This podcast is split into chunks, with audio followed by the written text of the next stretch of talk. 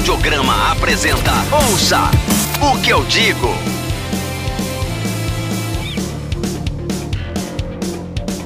Bom dia, boa noite, boa tarde, senhoras e senhores. Está começando mais um Ouça o que eu digo. Eu sou o Ed.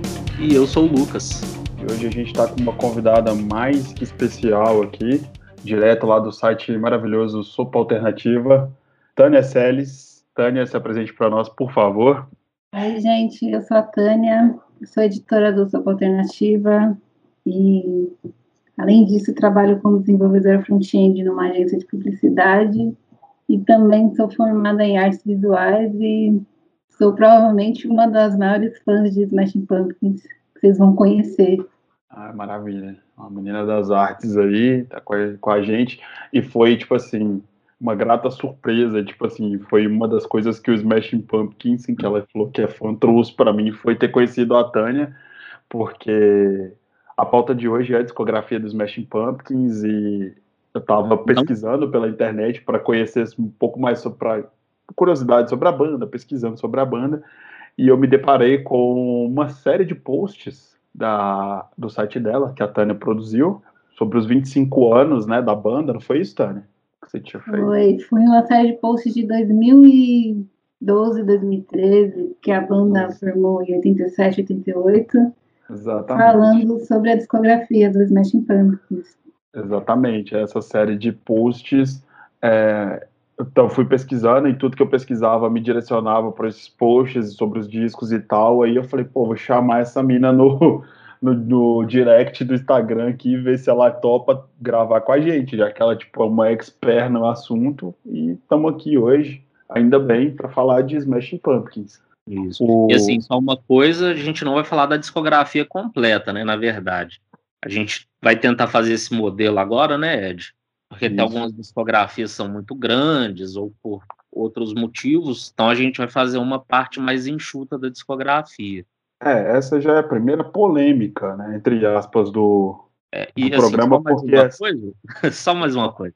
É, o John teve um problema, coisas de pandemia, né, de, assim, é. cada um gravando de casa, é, problema com a internet já aconteceu comigo uma vez, e hoje foi o John que não vai poder participar.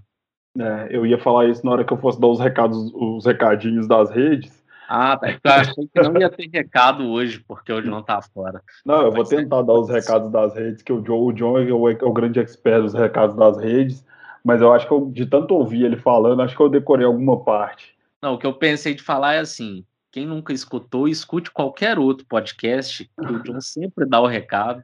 E é. É isso, uma vez aconteceu comigo, eu perdi a conexão, não conseguia voltar, só gravei o podcast, sei lá, uma meia hora, e hoje o John que não está conseguindo participar de jeito nenhum.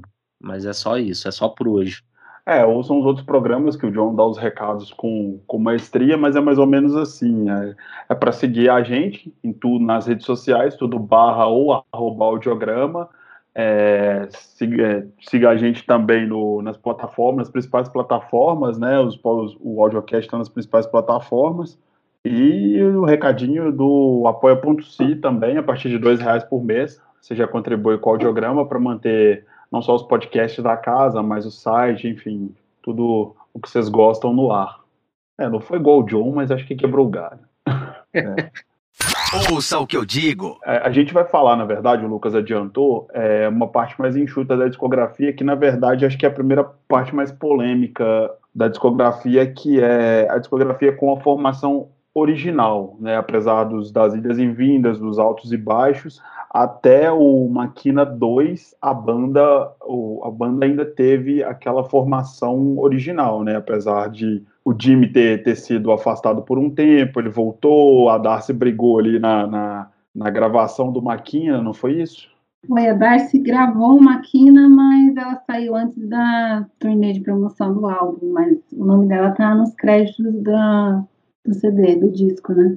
Do disco. Então a gente pode dizer que a Darcy participou da gravação e pode dizer que o, que o que o Jimmy também estava na banda, porque parece que ele voltou para excursionar com a Dor, né? Mas ele não gravou a Dor, não foi isso? O Jimmy ele saiu do, da banda, na verdade, ele foi expulso da banda na turnê do Melancholy, né? Depois que ele se envolveu num incidente com drogas.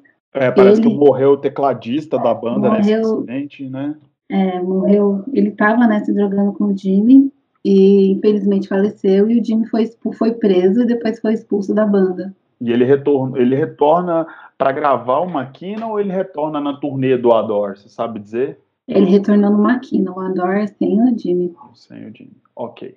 Enfim, é, eu coloquei o Ador também, é, entre, entre, por isso que eu estou falando que é meio polêmico, eu coloquei o Ador também no, nesse meio porque ele foi expulso da o Jim foi expulso da banda, mas ele acabou voltando no, no, no, Maquina, então tipo assim, a banda se desfez mesmo depois do Maquina, né, que a banda realmente acabou, não é isso? Foi, que eles fizeram o último show e entregaram, deram os álbuns, entregaram tudo e se desfez nos anos 2000 com o Maquina, né? Maquina e Maquina 2, que eles só prensaram 25 cópias né, do Maquina 2, porque a gravadora não queria fazer de novo um disco duplo, porque eles acharam que não iam vender, porque o Ador não foi tão bem quanto o Melancholy, né? Exatamente. Então eles já não estavam mais bancando as ideias do Billy. É, que é um pouco complicado, né? Bancar as ideias dele às vezes, assim, em questões comerciais, né? É. É, mas vamos lá. O, a, os Smashing Pumpkins é basicamente William Patrick Corgan, né? A banda surgiu dele, da ideia dele, que é o Billy Corgan. O moleque nasceu em 67, né, de 17 de 3 de 67. Enfim, teve uma infância sofrida. O pai dele era guitarrista de jazz, se eu não me engano. Acho que de blues também, pelo que eu li. É, ele era músico profissional e viciado em heroína. E os pais, ele teve mais um irmão com, com do, do, do mesmo pai e da mesma mãe, e os pais se separaram quando ele ainda era bem criança, bem novinho. O pai dele casou de novo com uma comissária de bordo e ele foi morar com o pai e sofreu diversos abusos é, psicológicos e físicos e todo tipo de abuso possível da madrasta. Pelo Teve... que eu vi, ele cresceu muito apegado com o irmão também, né? Isso, isso que eu ia falar. Ele, tá, os pais tiveram, o pai e a madraça tiveram um outro filho, que é o irmão dele, que ele que nasceu com alguns problemas de saúde, né? Ele era é, especial. Tem né? deficiência, né? Tanto que a música Space Boy do Siamese é para ele. É para ele, justamente. É a música é linda. É, é a música é para é, ele. Legal. É pro irmão dele. Legal. O Billy também tinha uma doença, né? Síndrome, síndrome de Klippel. Klippel ah, é muito difícil de, de, de, de, pronunciar, mas é aquela doença que, que deixa umas manchas roxas na pele, né? Parece que é por causa de compressão de vasos sanguíneos e tal.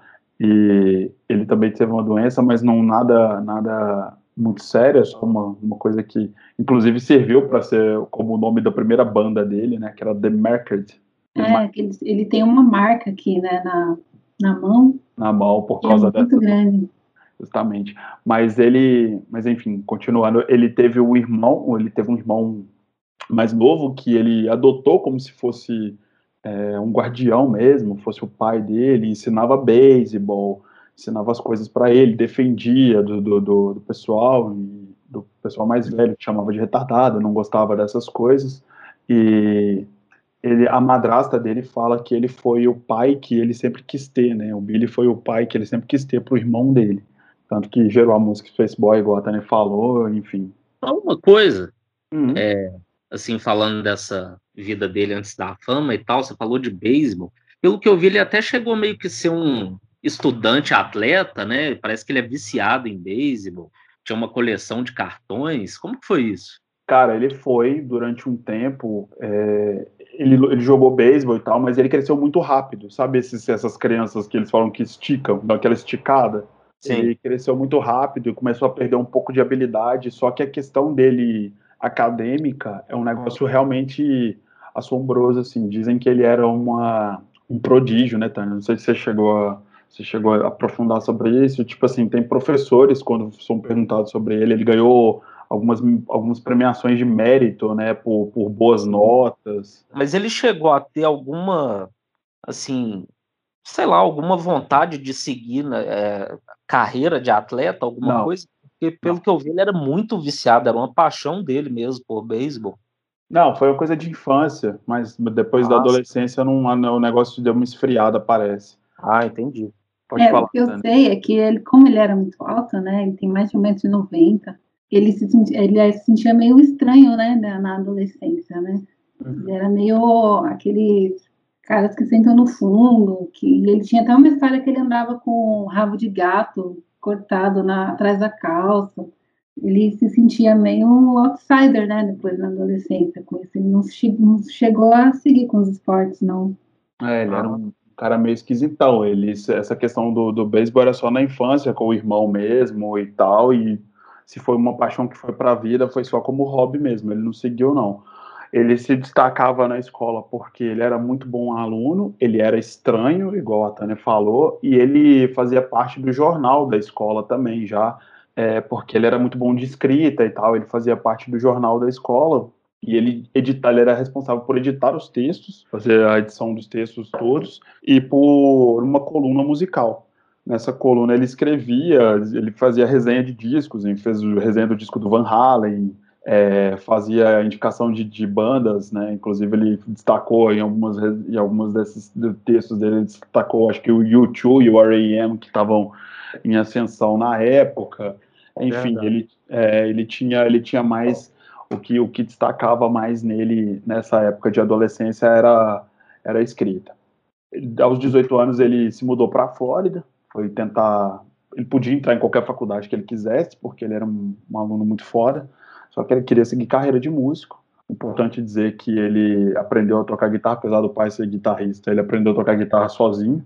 Pai dele comprou, ele deu o dinheiro pro pai dele, o pai dele conseguiu uma guitarra para ele, que se eu não me engano é até aquela guitarra azul que ele toca até hoje com ela, uma meio descascada, todo ao vivo, do, é, todo ao vivo do Smashing Pumpkins ele tá com ela. E ele aprendeu a tocar guitarra sozinho e mudou para a Flórida com 18 anos para tentar para tentar a vida como músico e tal. Ele montou a banda dele, a The Market. Deu errado lá. Ele, duro, né, recém-adulto, né, saindo da adolescência, teve que voltar para Chicago e para pagar as contas ele foi trabalhar numa loja de disco. E é aí que o negócio começa a acontecer, né? Porque nessa loja de disco ele conhece o James Iha, que também tinha uma banda na época, tinha, não sei se ainda tocava, né, essa banda ainda funcionava, mas ele tocava numa banda chamada Snake Train. Você sabe, ô, ô, Tânia, se essa época a banda, ele ainda tocava ou se a banda dele já tinha acabado? Eu não sei se a banda tinha acabado, mas é, ele conheceu o Billy, né, fizeram amizade e tal, e daí ele, o Billy convidou ele para tocar na banda que ele estava montando. Uhum. E juntar umas coisas que eles gostavam, de The Cure, Dream Pop, umas coisas dessa época. E daí foi assim que começou o Smashing Pumpkins. Foi assim que começou mas, o Smashing Pumpkins. Mas eu não sei se a banda do James já tinha acabado ou se ele largou para ficar com para formar o Smashing Pumpkins. Mas acho que ele teve mais afinidade com o Billy do que com a banda que ele tinha antes. É, porque parece que eles tiveram uma coisa meio, uma afinidade meio instantânea, né? Por causa dos gostos musicais e tal. E a banda começou a se formar, o Billy já tinha o nome em mente, né? Que era Smashing Pumpkins. E eu tenho certeza absoluta, não li em lugar nenhum isso, mas ele deve ter imposto pro, dia que o nome seria esse. E é a história, né, que a Darcy odeia o nome dessa banda, desde o começo ela odiou o nome da é, banda. É, conta aí, já estamos chegando na Darcy, conta como é que eles conheceram para nós fazendo, porque é muito legal também, para ver o tanto que o Billy é treteiro. eles se conheceram numa casa noturna de Chicago, né, num show que estava tendo lá o Billy estava lá e a Darcy estavam com os amigos e o Billy estava falando mal das bandas, que era difícil achar a mina que soubesse tocar, que não sei o quê. E daí a Darcy se intrometeu, né? Falou, mano, você é um idiota, que não sei o quê. Aí no meio da conversa falou, ah, eu toco baixo também. Ele falou, ah, você toca? Toca, né? Ele, ah, então vou fazer um teste para a banda que eu tô montando? Falou, ah, vou. Chegando lá, parece que ela ficou nervosa, não conseguiu acertar as notas, mas o Billy gostou do jeito dela. E daí aceitou ela na banda. Mas eles já se conheceram tretando. Você disse, a gente conversando aqui um pouco antes, né, que ela teve uma baita formação musical, né? Sim, ela tocava violino na escola e oboé. As pessoas às vezes falam, né, rola a história de que no Siamese o Billy que teve que tocar o baixo, que a Darcy não sabia tocar, mas ela tem formação musical, sim. Uma formação clássica, inclusive, né? Sim, isso, isso a gente ia chegar lá, mas é muito cruel falar isso dela, porque eu não sei se realmente aconteceu, mas os ao vivos, quando você pega os ao vivos dos Smashing Pumpkins da época que tem, que eles estão tocando as músicas do Sam Mills, ela manda muito bem no ao vivo, assim. Eu acho ela uma baita baixista. E ela o Guiche tem os baixos ótimos também. Maravilhoso, maravilhoso. Uma coisa é. que me pegou de cara no disco foram os baixos. Sim. Eu ia falar, o baixo do Guiche é muito bom, assim. Sim, e é. ela tem muita personalidade. Muita, muita. Igual, igual eu falei, eu bato nessa tecla, te falei isso várias vezes, eu bato nessa tecla de que ela é importante para a banda, não só na, na, parte sonora, mas esteticamente também, assim, ela ser a mina da banda, tá sempre na frente nas fotos, enfim, ela é uma figura importantíssima na banda e tudo. É, inclusive, o Guiche, né, o nome do álbum é, é, é o nome de uma atriz que a mãe do, do Billy gostava, né, a Lilian Guiche. Uhum. E quem fez a, a, arte do álbum foi a Darcy. Tirou a foto, montou tudo ali na arte do primeiro álbum deles, foi a, a Darcy que fez. É uma boa capa. Aliás, os Smashing Pumpkins é uma banda de boas capas. Né? Tem capas muito bonitas, a, todas elas talvez são, são bem legais. Mas a do Guiche é muito, muito marcante, assim. É. Engraçado que pensando que o Guiche foi um dos, um dos álbuns que chegou em, do, do Smashing Pumpkins que chegou em mim, assim, por último, entre aspas. Mas eu vou chegar lá, assim. Acho que eu, eu fui parar para ouvir o Guiche mesmo. Eu já conhecia o Melancholia há muitos anos, assim. Mas enfim, temos os três, é, os três principais integrantes da banda, que é o Billy Corgan, o James Zirra e a Darcy. E eles começaram a ensaiar, parece no início, com uma base de bateria eletrônica. Depois entrou o, o, o Batera, fez uns ensaios, o Batera que tocava na, na banda do, do, do Billy Corgan, no The Market, e acho que era Roy Russen que ele chamava, parece que é uma coisa assim, só que ele não botou muita fé na banda e, e parece que eles não queriam colocar ele como baterista, assim como músico músico colaborador da banda, ele foi num não, não botou muita fé, até que apareceu o Jim, o Jim Chamberlain, que assumiu de vez as baquetas e pelo que eu vi, até teve uma história que alguém meio que, não que impôs, né, mas que falou que se eles arrumassem um baterista de verdade, que eles tocariam em algum bar, alguma coisa assim, não foi? Ou não? É, eu não sei, eu, eu sei que o Jimmy ele apareceu na banda por causa de um anúncio, né? Ele se apresentou porque o Jimmy ele é baterista de jazz, tem uma formação mais clássica, ele não, não era interessado em, nem em música mais pós-punk, nem em música mais triste, nem em rock pesado, assim. Mas ele foi porque ele estava usando um trampo.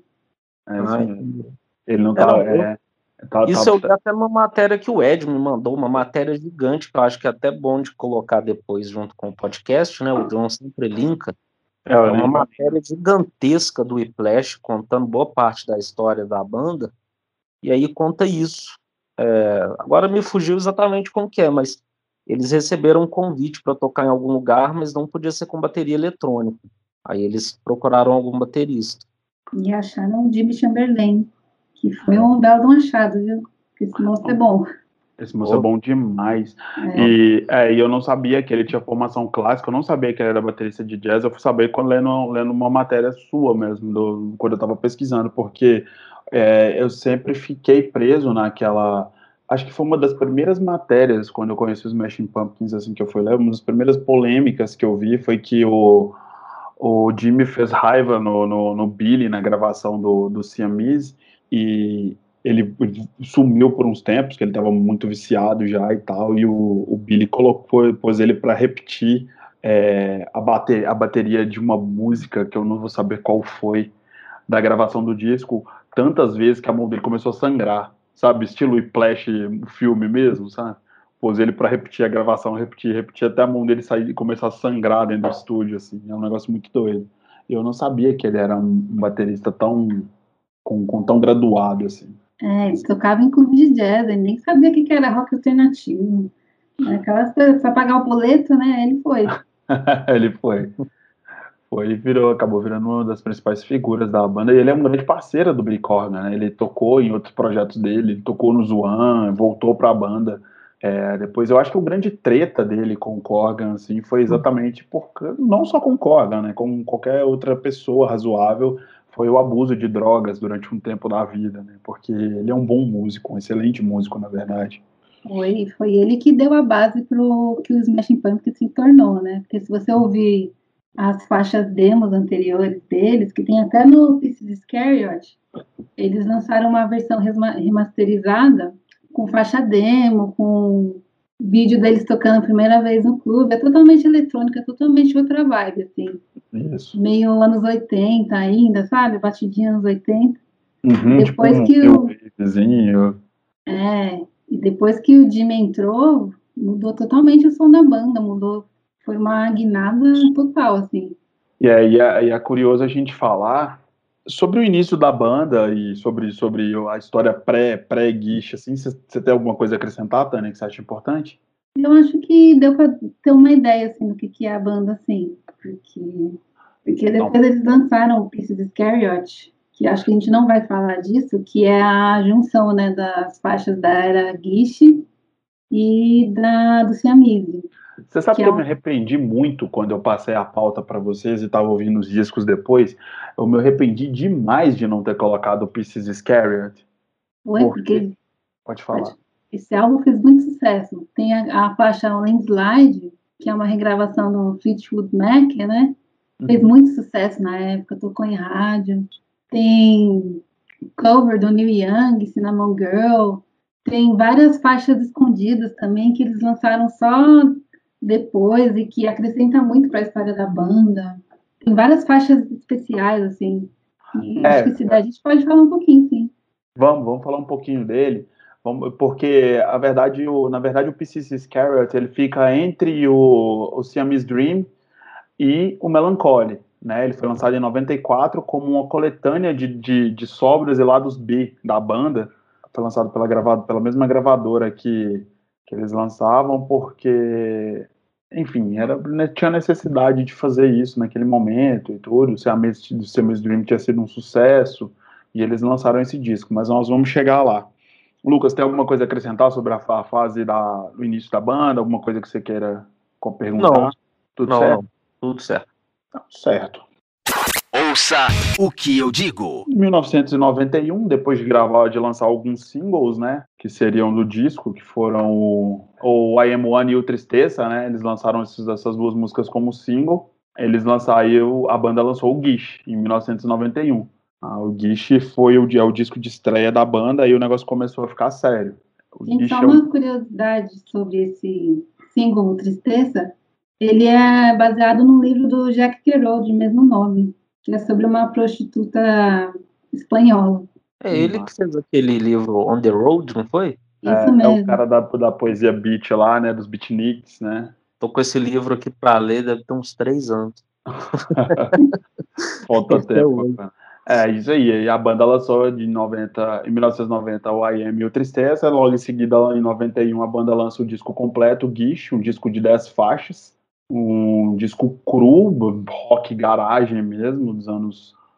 bem anos 90 mesmo ali, alternativo dos anos 90. Produzido pelo Bud Vick, Pois é. Ninguém menos que Bud Vick e pelo Billy Corgan. Lógico que isso aí vai ser uma coisa recorrente na banda até hoje. Assim, o Billy Corgan sempre, sempre, sempre está envolvido nas produções dos discos, né? Ele faz questão de de de de estar, não sei se é à frente das da, da- do coisa, mas ele faz questão sempre de estar dando palpite, falando e participando da produção dos discos. Tânia, como é que foi a repercussão da- do, do Guiche no mundo, você sabe dizer? Nos Estados Unidos, pelo menos, assim. Então, eles lançaram bem na época que o grunge estava estourando, né? Que aí tipo, saiu o álbum do Nirvana, saiu o álbum do Pearl Jam, tava na onda do, do grunge. Então, não fez tanto sucesso se comparado com os outros álbuns da época. E também foi incluído meio na onda do grunge, né?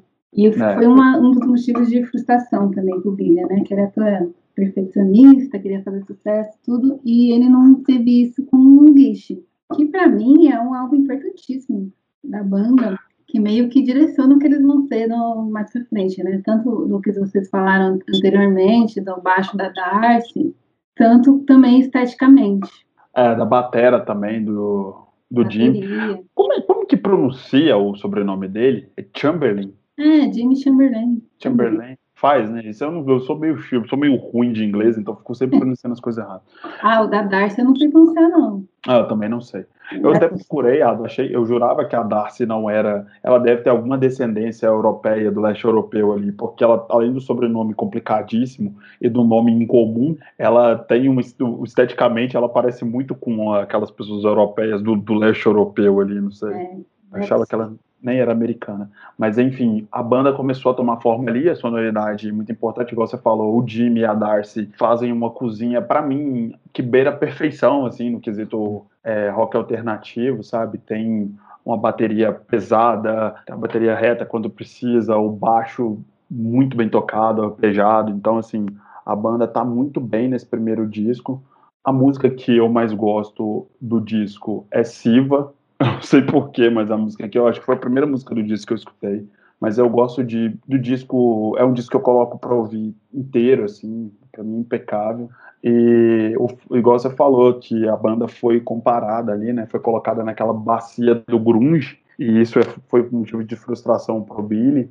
E eu não tiro uma razão dele, porque um cara que é tão perfeccionista igual ele, sempre querendo fazer uma coisa a mais e tal, né? Fala em algumas entrevistas ele chega a dizer que para fazer o som perfeito você tem que ouvir os melhores. O cara cita Beethoven, sabe? Ele, ele tem toda uma, uma questão mais mais erudita mesmo. Lotado de influências, né, cara? É, o disco é lotado de influências. Ele bebeu de várias fontes. E foi um ano, até não só das bandas aí, Nirvana, Pearl Jam, mas a concorrência estava desleal, né? Assim, tinha a Ray M toradaço, né? Tinha. Metallica. Tinha. Com Black, né? O Ozzy com No Mortis. Enfim. O rock tava fervendo nessa época. Ah, e era, e era Guns, né, cara, com dois discos duplos. Imagina? É duro. é duro.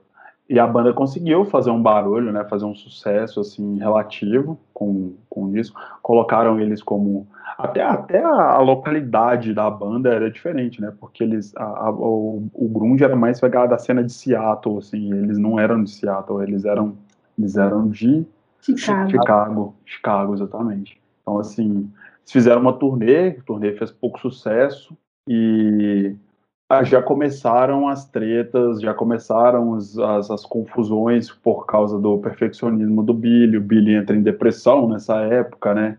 Já começam os, programas, os problemas de, de, de relacionamento. É, o Jimmy começa já a ter problemas com drogas e, e é esse aí que é o tom do, do disco de estreia do, do Smashing Pumpkins, o Guiche. É, aí a Darcy e o James, eles eram namorados, né? Namoraram três anos, bem no começo da banda, 88, e se separaram na turnê do Guiche. Então, não estava muito bem a coisa, não. Não estava, não. Eu, até, eu, eu, escutei em algum lugar que parece que o, o próprio Billy fala que não gosta de, de lembrar do início da banda, assim, de tão, de tão traumatizante que eram as, convivência. Reuniões, a convivência, né, os ensaios, de tão traumatizante que eram as coisas. E foi com esse clima tão saudável de amizade que a banda começou a fazer sucesso nos Estados Unidos, já começou a chamar a atenção de um público. Eu queria saber de você, Lucas. Eu sei que começou, conheceu mais recentemente, né? Até por injeção de saco minha, mas eu queria falar, saber da Tânia, que é a nossa grande especialista aqui. Como é que chegou esse disco em você? Você lembra? Ixi, é, foi o primeiro disco, foi o primeiro contato com os Smashing Pumpkins que você teve ou não? Não, o primeiro contato com os Smashing Pumpkins para mim foi o Adore, que eu vi uma resenha, eu tinha 10 anos de idade, lembro até hoje, que eu vi uma resenha numa revista, acho que era Veja, sei lá, época, que minha mãe assinava, e tinha uma foto de promoção do Smashing Pumpkins, uma foto preta e branca do Billy com a cabeça raspada e uns triangulinhos na, na testa, e a Darcy e o James com aquele visual, visual dark e tal. E daí eu lembro que eu fiquei fascinada com a banda, 10 anos de idade. Ah, e daí fui procurar. Começa, a gente é. começa assim, né? Roqueiro começa assim, né? é. E daí eu comecei a procurar coisa, coisa, e o Guiche veio nessa coisa de procurar mais músicas do Smashing Pumpkins. Que massa. Gosta, assim, você consegue ranquear para nós? que qual que é, na sua escala de Smashing Pumpkins, que, que, qual posição você colocaria o Guiche? Ó, em primeiro tá lá disparado o Melancholy, né, que é a obra-prima. Daí vem o Siamese, Pieces e Guiche. O Pieces e o Guiche, assim, pau a pau. Se pudesse deixar empatado, porque ele tem umas faixas ótimas, você falou aí que você gosta do Shiva, né? Uhum. Tem um Snail, que é uma faixa deles que é, fizeram até uma uma banda, um coral de escola fez a, uma releitura dessa faixa com coral. Snail, aí tem Crush, que é uma puta baladinha gostosinha de ouvir. Muito bom. Rhinoceros. Rhinoceros. Rhinoceros que eu tava, que eu, que eu fui ler, eu gosto de ver letras, né? Eu fui ver. Agora, tipo assim, eu não sei se Rhinoceros é, é, uma, é uma, um trocadilho em inglês com, com ele fica repetindo na, no refrão da música, she knows, she knows, and she knows, she knows. Uhum. Uh, aí eu, eu, eu tava procurando de onde vinha Rhinoceros da música, mas eu, eu, eu acho que deve ter sido um trocadilho que ele fez com o refrão da música para colocar esse título assim. É uma das baladas mais bonitas do Smashing Pumpkins, inclusive. Eu até coloquei aqui, até curioso a Tânia, as músicas que ela falou. Das quatro que eu coloquei de destaque, ela falou três, né? Snail, Rhinoceros, que foi a que eu mais gostei, se bobear. Crush, que eu gostei muito do baixo. E eu gostei demais também de Window Pain. Window Pain. Daydream também é bem legal. É um disco é um disco bem completo, assim, é um disco que faz sentido do início ao fim, né? Se você for pegar, assim, é um disco que se completa total, assim. Ele e eu ia até perguntar para a Tânia também, porque Ed eu sei que não é o favorito dele, mas foi o disco do Smashing Pumpkins que eu mais gostei. Guiche. Ele é uma boa, assim, pra você começar a ouvir Smashing Pumpkins, começa pelo Guiche, assim. Você começar é. a entrar no, mundo do Billy Corgan, o Guiche é porta de entrada. A porta de entrada, eu recomendo. É. Eu, o meu disparado, assim, sem, sem piscar, sem pestanejar, é o Siamese Dream, assim. Eu sou apaixonado pelo disco. Apaixonado pelo disco, assim, totalmente. O Guiche Mais talvez... porque é... quando eu falei que tinha gostado muito do Guiche, você falou, não, cara, Vai ver quando chegar no Siamese. eu sou eu sou meio eu sou eu sou bem bem alucinado pelo Siamese. Assim. Na minha ordem vem o, o Siamese, o Melancholy, o Guiche, o Maquina e o Pisces. Eu gosto muito do Pisces Skyrocket porque ele é meio uma misturinha do Guiche com o Siamese. Uhum. É, ele é um disco, eu vacilei muito de. Não, nós vamos falar dele um pouquinho, assim, Lucas. Se você não ouviu, desculpa, você vai ouvir depois, então. Desculpa. Bom, aí a banda ficou nessa, fez a turnê, vendeu, o disco vendeu platina e ganhou disco de platina e prata nos Estados Unidos. Ele foi lançado por um selo pequeno chamado Carolina Records, que já era um braço de, da Virgin, se eu não me engano para lançamentos alternativos, porque aquela época a galera já tinha essa essa coisa de eu vou gravar, mas o selo grande, na verdade ele era um braço da Universal Records, do grupo da uhum. Universal, mas é tipo assim, a, o rock, a música eletrônica, a música alternativa tinha dessas, né, que não vamos gravar por um, por um selo grande, então vamos gravar por um selo menor, é como se fosse, aqui no Brasil tem muito disso, eu esqueci o nome agora, de um selo, mas tem, tem, tem braços de grandes gravadoras que gravam na cena alternativa, até hoje aqui no Brasil. E é mais ou menos por aí. Para ser um disco de estreia que concorreu com tanta gente, ele vendeu até bem. E assim, é um disco de estreia bem gravado, cara. Ele tá longe de ser, é. tipo. E aí não é falando mal do disco, que é um disco que eu gosto. Mas tipo, o Bleach, né? O disco de estreia do Nirvana é. É assim, mais barulho, mais barulhento, né? Do que, do que é que é melodioso. E é justamente. Não, o Bleach, ele até. Teve uma vez que eu até acho eu escrevi isso quando a gente fez um especial do Nirvana. Ele parece um disco ao vivo, só que de estúdio. É. Porque não tem muita produção. Basicamente é o que a banda fazia ao vivo. O Guicho, não, ele tem uma produção muito boa até. Não como as, como as produções dos discos seguintes, né? É, Mas é um disco bem gravado. E a gente pode até. Isso aí pode até ter, ter sido o, o agravante né, para as crises existenciais que o Billy Corgan teve quando a galera começou a, a comparar eles com o grunge, porque, igual eu te falei, o, a, o Smashing Pumpkins está longe de ser minimamente grunge, assim, a banda é muito mais sofisticada, o som assim, é muito mais trabalhado e, enfim, é completamente diferente da proposta. Até, até o disco mais cru do Smashing Pumpkins é muito melhor trabalhado do que muito disco dos, do rock alternativo, a maioria deles daquela época.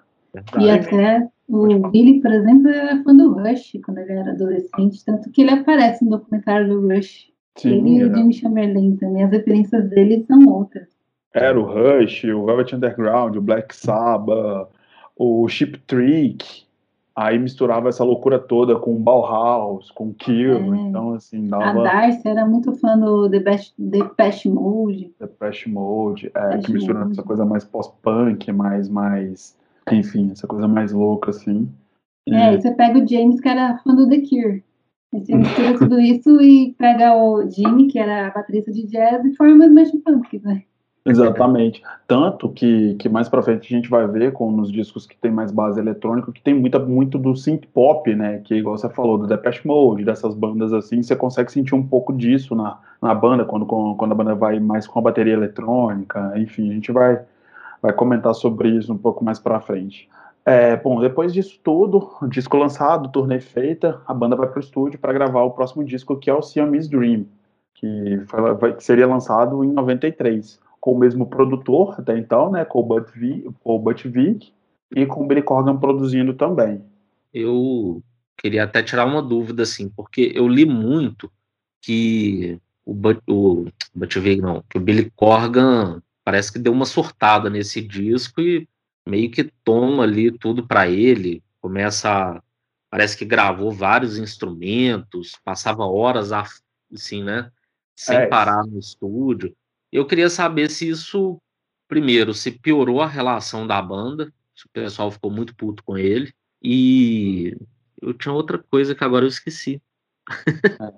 É. mas eu vou lembrar, mas eu vou lembrar, mas é, primeiro eu queria saber isso, se a relação da banda piorou muito nessa época. Você quer contar um pouquinho pra gente, Tânia, de como é que foi a gravação, como é que foi o estúdio do, do Siamese Dream? Piorou foi pouco, né, porque a Darcy e o James estavam brigados. A Darcy, a Darcy largou o James, né? Terminou o namoro para ficar com o Carrie Brown, né? Que foi o primeiro marido dela. Tem umas fotos. Se vocês procurarem aí no Google, tem umas fotos do casamento da Darcy, Billy de padrinho e tal, com o Carrie Brown, né?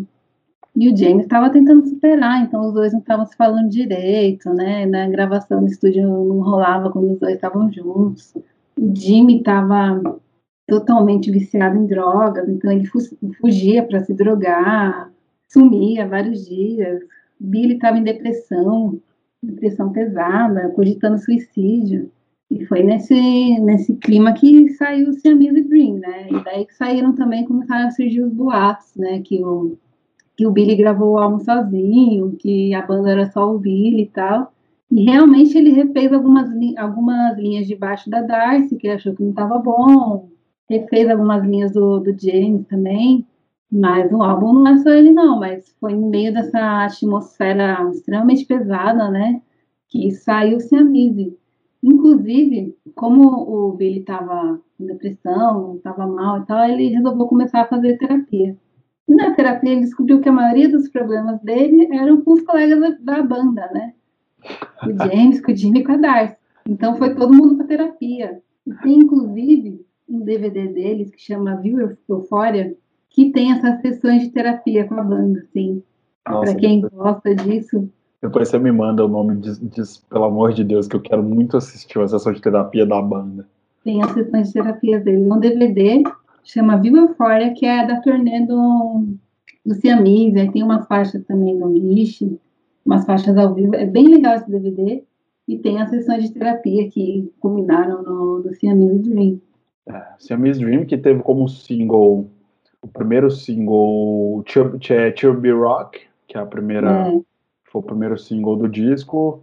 Depois veio Today, Disarm, Rocket, todas lançadas como single. E o disco tem, o disco original, originalmente, né, o primeiro disco, tem 13 faixas. E é igual, eu, como eu disse, é o meu disco favorito. Inclusive, Disarm é, acho que é uma das minhas músicas favoritas da vida, assim. Eu falo sem sombra de dúvidas, assim. Quando eu ouvi a primeira vez, eu sei lá, eu era adolescente, eu devia ter. Eu não vou lembrar a idade igual você lembrou, mas quando eu, eu, eu peguei com a. Eu peguei num CD de MP3, sabe? Que a galera gravava quando a gente era adolescente, assim, gravava uns MP3 uma amiga minha me deu um CD de MP3 e falou: Nossa, tem uns, uns, discos legais aqui, escuta esse disco do Smashing Pumpkins pra você ver. Eu nunca tinha ouvido falar da banda. Aí eu peguei, ouvi assim, e quando eu ouvi o disco, quando eu ouvi Desarme, assim, eu, oh, perdão do trocadilho, eu me desarmei, assim. foi, uma, foi uma loucura, porque eu, eu fiquei durante muito tempo ouvindo esse disco em loop, assim. E é um negócio muito doido. E é engraçado como a banda estava mal, o Billy estava em depressão, e esse disco tem melodias e letras tão bonitas, né, cara? Tão, prof... tão, tão tocantes, assim, tão, tão profundas. É um disco mais harmônico do que o, o Guiche, né? Ele é menos, menos porrada, apesar de ter umas faixas bem pesadas. Chubby Rock, por exemplo, é uma. Enfim, ele alterna bastante, tem mais baladas. É um disco que já mistura mais elementos, né? Parece que o Billy já estava bem cansado desse lance de ah, galera do grunge, tá tudo ali junto com o grunge. Aí ele colocou, tem arranjo de corda no meio, tem uma porrada de, de coisa que não tem nada a ver com grunge, é tem gente que, que coloca, que encontra até elementos do rock progressivo no, em uma música ou outra do disco.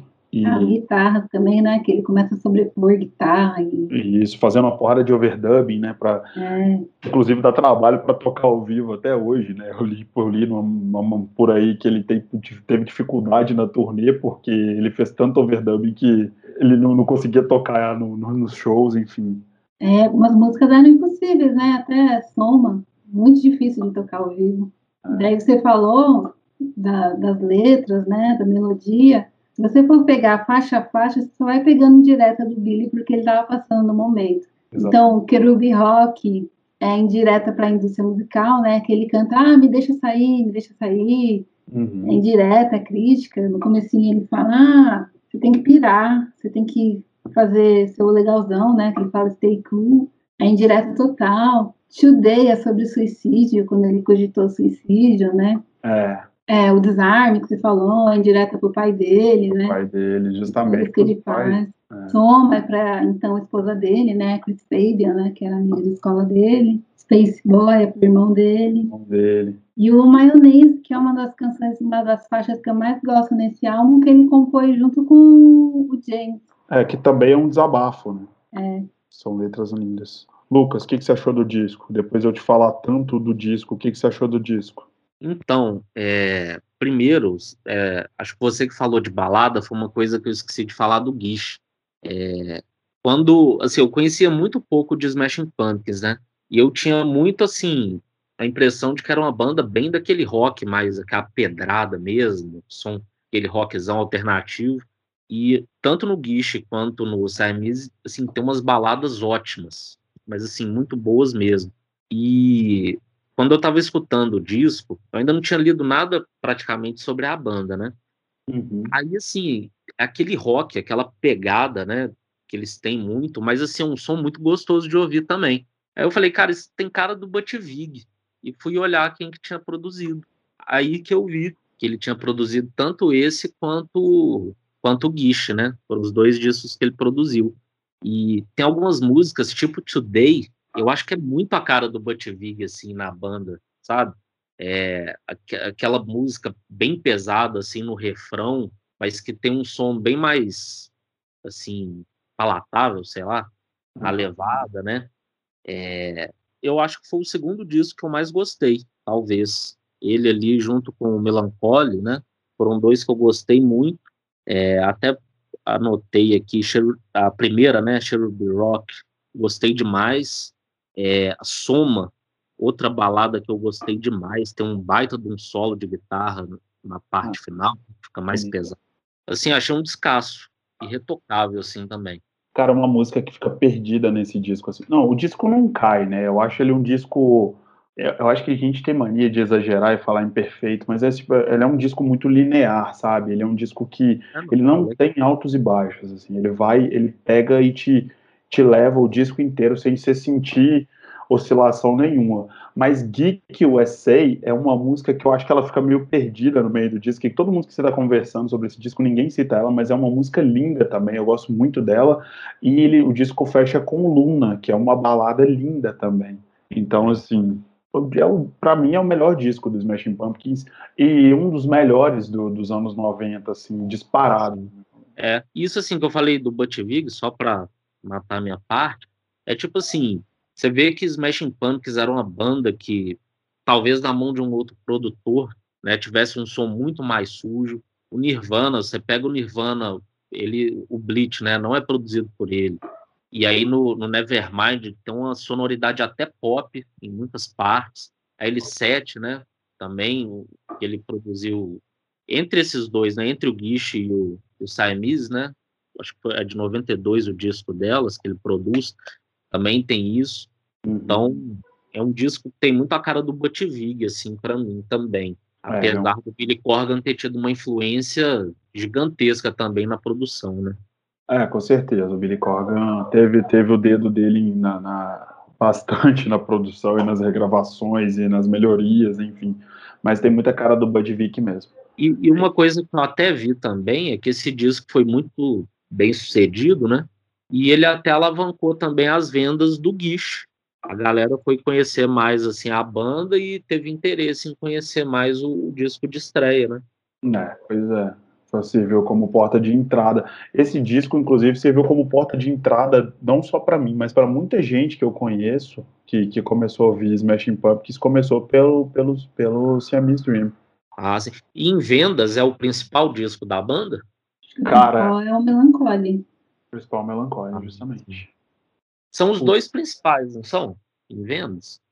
É, não só em vendas, mas eu acho que na carreira, né, Tânia? É, são dois os discos mais lembrados da banda, né? Em tudo. Sim, e se você pensar que era a geração da MTV, né? O videoclipe de Today, dele destruindo o caminhão de leite, dele o James de vestido, foi porta de entrada também para uma geração, né? Para todo mundo que conheceu os Machine Pumpkins, come, começou com Today, assim. Então, o Siamese e o Melancholy são os dois álbuns mais importantes. Inclusive, o Today, o videoclipe de Today, que começa com o cara ficando de saco cheio, né? Que o Billy interpreta lá o vendedor de sorvete, foi baseado numa história verídica mesmo, que o Billy viu quando ele era criança lá, um cara que vendia sorvete perto da casa dele e tacar o. Lá não quero mais e largar o, o caminhão lá e ir embora. E é um dos videoclipes mais famosos dele. É, esse disco chegou no top, ficou no top 10 da Billboard. É, o disco vendeu 4,9 milhões de cópias no total, e 72 mil, na, 72 mil cópias na semana do lançamento. Isso é um número aproximado, tá? Na, nos Estados Unidos. Cara, e 5 milhões de cópias é muita coisa, viu? É um disco que foi muito bem sucedido. Esse disco já foi lançado pela Virgin, né, pelo selo da Virgin, é, lançado dia 27 de julho de 93. E, cara, foi platina quádruplo, platina duplo no, no, nos Estados Unidos na, no, no, primeiro ano, platina no primeiro ano, depois tudo total, assim, aproximado, é platina quádruplo, assim, teve disco de ouro, enfim, ele coleciona é, discos de, de, de, premiações, assim, durante o, a sua longa vida de, de, de lançamento, de, de existência, na verdade. É um disco de muito sucesso. É, o Siamese e o Billy atingiu a meta dele, que era se igualar ao Nevermind, né? Fazendo um trabalho de acordo com ele muito melhor, né? É. Nessa época ele já namorava, fala em Nevermind, vamos, vamos, vamos, vamos entrar para a sessão do Nelson Rubens aqui. Nessa época ele já namorava, já namorava a Courtney Love. Eu acho eu que eles já tinham terminado há muito tempo, já há alguns anos. Eu sei que, eu, não lembro se foi na época do Siamese, do Guiche, que a Courtney Love até conta na, numa biografia dela aí que a namorada do Billy na época, né, pegou ela e o Billy, no, o Billy traindo ela e chegou e tacando os tamancos, né, no Billy, nela, que ela apanhou da namorada do Billy. Mas não, eu, eu, não posso eu, cravar que eles terminaram nessa época porque eles ficavam indo e vindo, né? É um negócio que é. foi até, que é até hoje, inclusive. Até hoje não, que agora ele já quietou o facho, mas foi um. ele é pai de família, casado com uma, com uma modelo atriz aí que é vinte e tantos anos mais nova que ele, mas ela é mãe de, dos dois filhos dele, parece. É. É, agora ele virou um papai de família.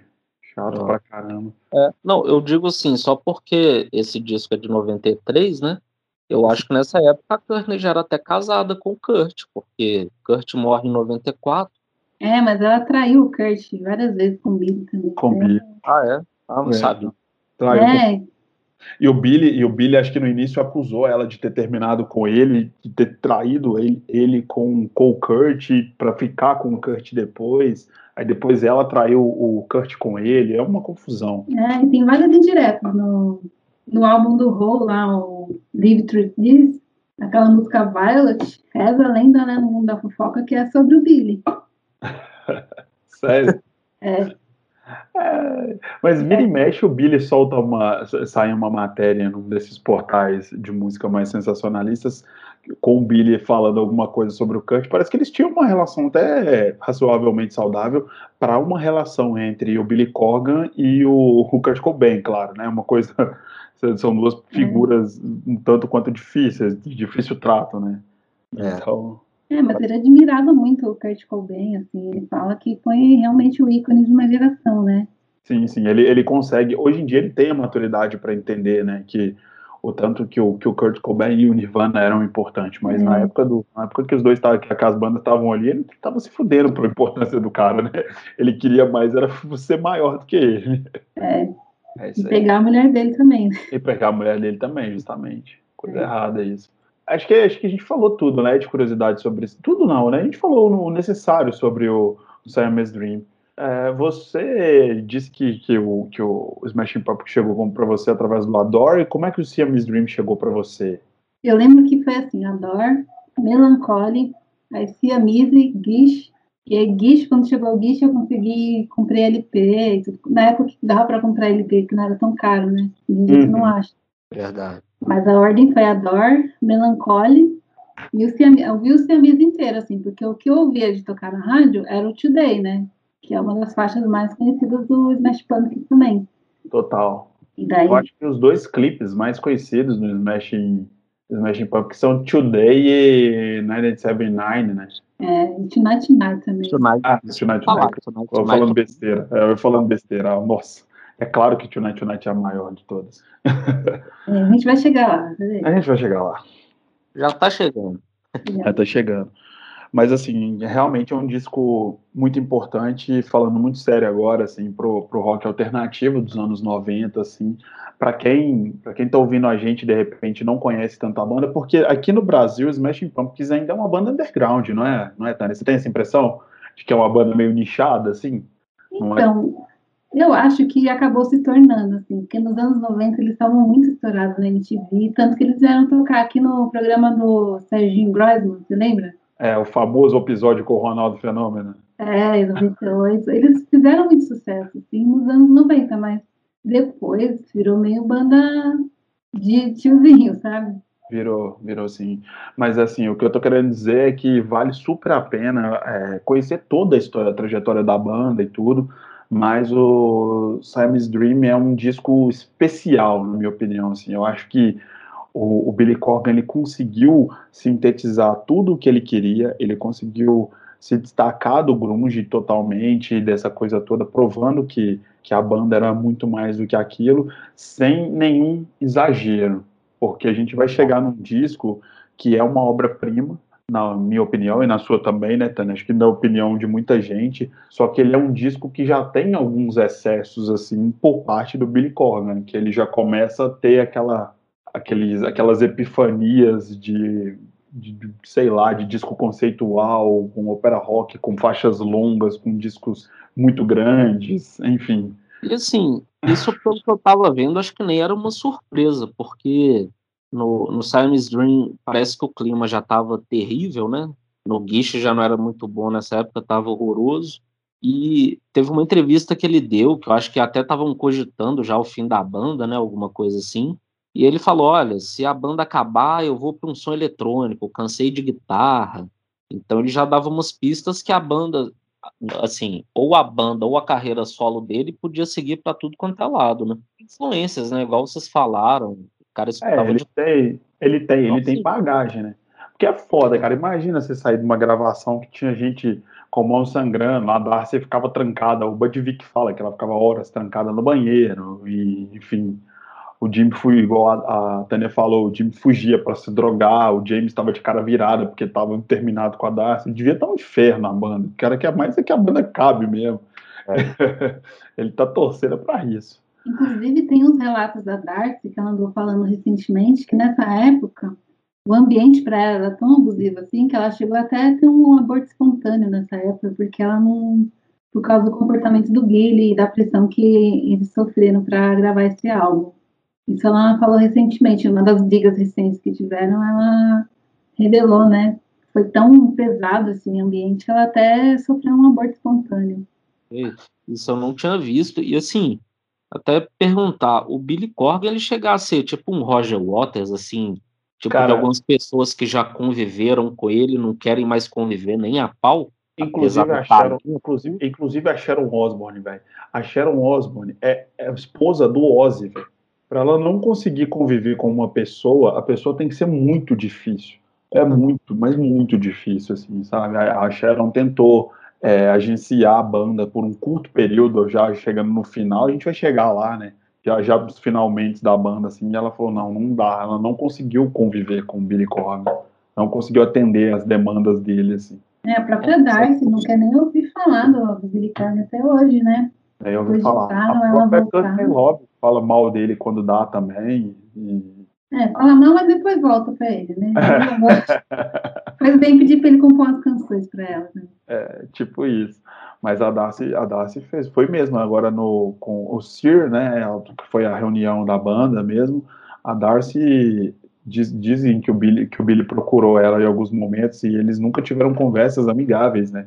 Foram só troca de farpas. Você tem uma ideia, a Darcy vazou os prints da, das conversas. Não. E era treta atrás de treta, assim. É, é, o negócio é doido. O negócio é doido. Ouça o que eu digo. Bom, é, a banda não acabou naquele momento. Superaram algumas coisas ou não superados. algumas tretas de, de estúdio. Em 1995, a banda solta o que viria a ser o marco na, na, carreira da banda, que é o Melancholy and Infinite Sadness, que é a obra-prima do Billy Corgan, na minha opinião, acho que na opinião de todo mundo. Vamos falar um pouquinho do Pieces antes disso. Você quer falar um pouquinho para a gente, né, do Pieces, fazendo favor? Vamos falar do Pieces, desse álbum maravilhoso. Que eu não coloquei na lista, gente. Vou deixar claro aqui mais uma vez, eu não coloquei na lista porque é um disco, um disco de, de lados B, de, de, de sobras. Eu não coloquei na lista de discografia, perdão. Mas vamos lá. Eu não vou comentar esse disco por culpa do Ed. Então, é, culpa é minha. O Smashing Pumpkins tem muito de lançar sobras de estúdio e coletânea. E o negócio foi muito bom também. É só ver também o The Aeroplane, né? Que é a coletânea do do Melancholy, que também já, já, é outra história, né? Isso. Ela foi lançada, ela foi lançada como um, um, disco especial, não foi? Um LP especial que vieram um monte de discos, veio umas artes conceituais, não foi? O The Aeroplane? É, ou ele foi lançado separado? Foi, foi lançado numa caixinha, é, numa que caixinha. era preta e branca, toda conceitual mesmo. Dentro da caixinha vinham quatro álbuns, Isso, com o nome mesmo. de cada single dos Smashing Pumpkins. Aí tinha o Third Tree, o 1979, 99, Zero, e dentro de cada um vinha a compilação. Eu queria muito conseguir comprar, porque essa caixinha é muito bonita. Eu vi ela uma vez, eu acho que foi. Eu vi pela internet, eu não vi ela nem física, assim, mas é um negócio muito bonito. É, eu também não tenho. Uma das maiores tristezas da minha vida é isso, não ter conseguido comprar o LP é, do, do Melancholy. Imagina quem tem o Máquina 2 hoje em dia, Máquina 2, deve, uma das 25 cópias, deve valer uma nota, né? Mas é o, o Pieces. Vamos lá, Pieces Iscariot foi um disco né, de coletâneos lá dos Bagel. Eu falei lançado em 94. Foi lançado na, na, na onda do, do Siamese, né? Na onda do sucesso do Siamese. É, e tem umas fábricas do Guiche e do Siamese, né? Do Siamese. tem o cover de Landslide, que é do Fleetwood Mac, que o Billy falou que gravou porque para ele era uma das músicas mais lindas que ele já tinha ouvido na vida dele. E acabou virando um hit tocado nas rádios, né? E daí esse álbum, ele tem umas curiosidades, como a Starla, que é uma canção de 11 minutos, que o Billy deu esse nome para a música, baseado numa mulher, né, numa garota que ele conheceu numa festa, estava lá na festa e tal, e ele perguntou, qual que é seu nome? Aí a menina falou, ele entendeu Starla. Ele falou, nossa, que nome bonito, Starla, vou fazer uma canção para você. E fez. Aí passou um tempo, tá, encontrou a, a mina na festa de novo, falou, olha, eu fiz essa música para você, Starla. Ela falou, então, meu nome não é Starla, meu nome é Darla. Entendeu errado. Mas a música é muito boa, assim, e ficou o, a torta de climão, né? É, mas a menina pode ter se sentido lisonjeada, assim. Ele é, lerdo, ele é lerdo, mas teve boas intenções. Teve boas intenções. Eu me, eu me identifico com ele, inclusive. é, mas é um disco muito bonito, é um disco claramente, é igual você falou no, no início, é um disco claramente de, de, de lados B mesmo, assim, de algumas obras, porque tem, tem algumas coisas que foram gravadas até com base eletrônica já, né, por causa do, da bateria e tudo. E, tem uns enfim. covers também, tem cover do Neil Young. Isso. Tem esse do Fleetwood Mac. Mas tem umas canções que são muito bonitas, assim. Tem o Ir, que é a faixa 4, que é linda de se ouvir. E daí, quando eles lançaram né, a edição de luxo, veio também outras raridades que dá para ouvir no Spotify agora, que tem o, Cinnamon Girl, que é o cover do Neil Young, que é outra faixa que ele escreveu para uma garota, que é uma história até, não sei se pesada, mas é, era uma garota que estava na cena alternativa tal, que se chamava Glimes, e que morreu. E o que o pessoal falava, e falavam muito mal dela, e falavam que ela tinha morrido de AIDS. E o Billy ficou indignado, porque ele conhecia a garota tal, e fa estavam falando muito mal dessa menina. Então ele falou: vou fazer essa música para ela em homenagem a Glimes. E a letra é muito bonita também. Tem Vanilla, que é linda essa música também. É linda. É assim, é para quem é fã e quem não conhece Smashing Pumpkins, ouça a Pieces Scary de coração aberto, assim, que você vai... Tem muita baladinha, assim, gostosinha de ouvir. É um disco lindo. E, e você falou do Spotify, o Smashing Pumpkins é bem brother nessa, nesse quesito. Assim, o Billy Corgan é bem gente boa, porque no Spotify você tem acesso, às vezes, às, às edições deluxe, né, as edições especiais de, da maioria dos discos, talvez de todos os discos, com as sobras, com os lançamentos especiais, inclusive do Guiche, né, com com as, com as demos e tudo, você tem, você tem acesso a muita coisa legal é, remasterizada. Então, assim, o Smashing Pumpkins, é, nesse sentido, é uma banda bem amiga dos fãs, assim. Inclusive, o Pieces, que é o disco uma, lado B, tá lá na íntegra, a edição de luxo, com, com as extras e tudo que você falou. É, eu tenho até a fita cassete do, do Pieces aqui, com as demos, as primeiras demos do Smashing Pumpkins. Você tem? Tem, deixa eu ver aqui qual que são as. Uau. Tem do Side B, Jennifer Ever, East. Jennifer Ever acho que tem no Spotify aqui também, dá pra ouvir.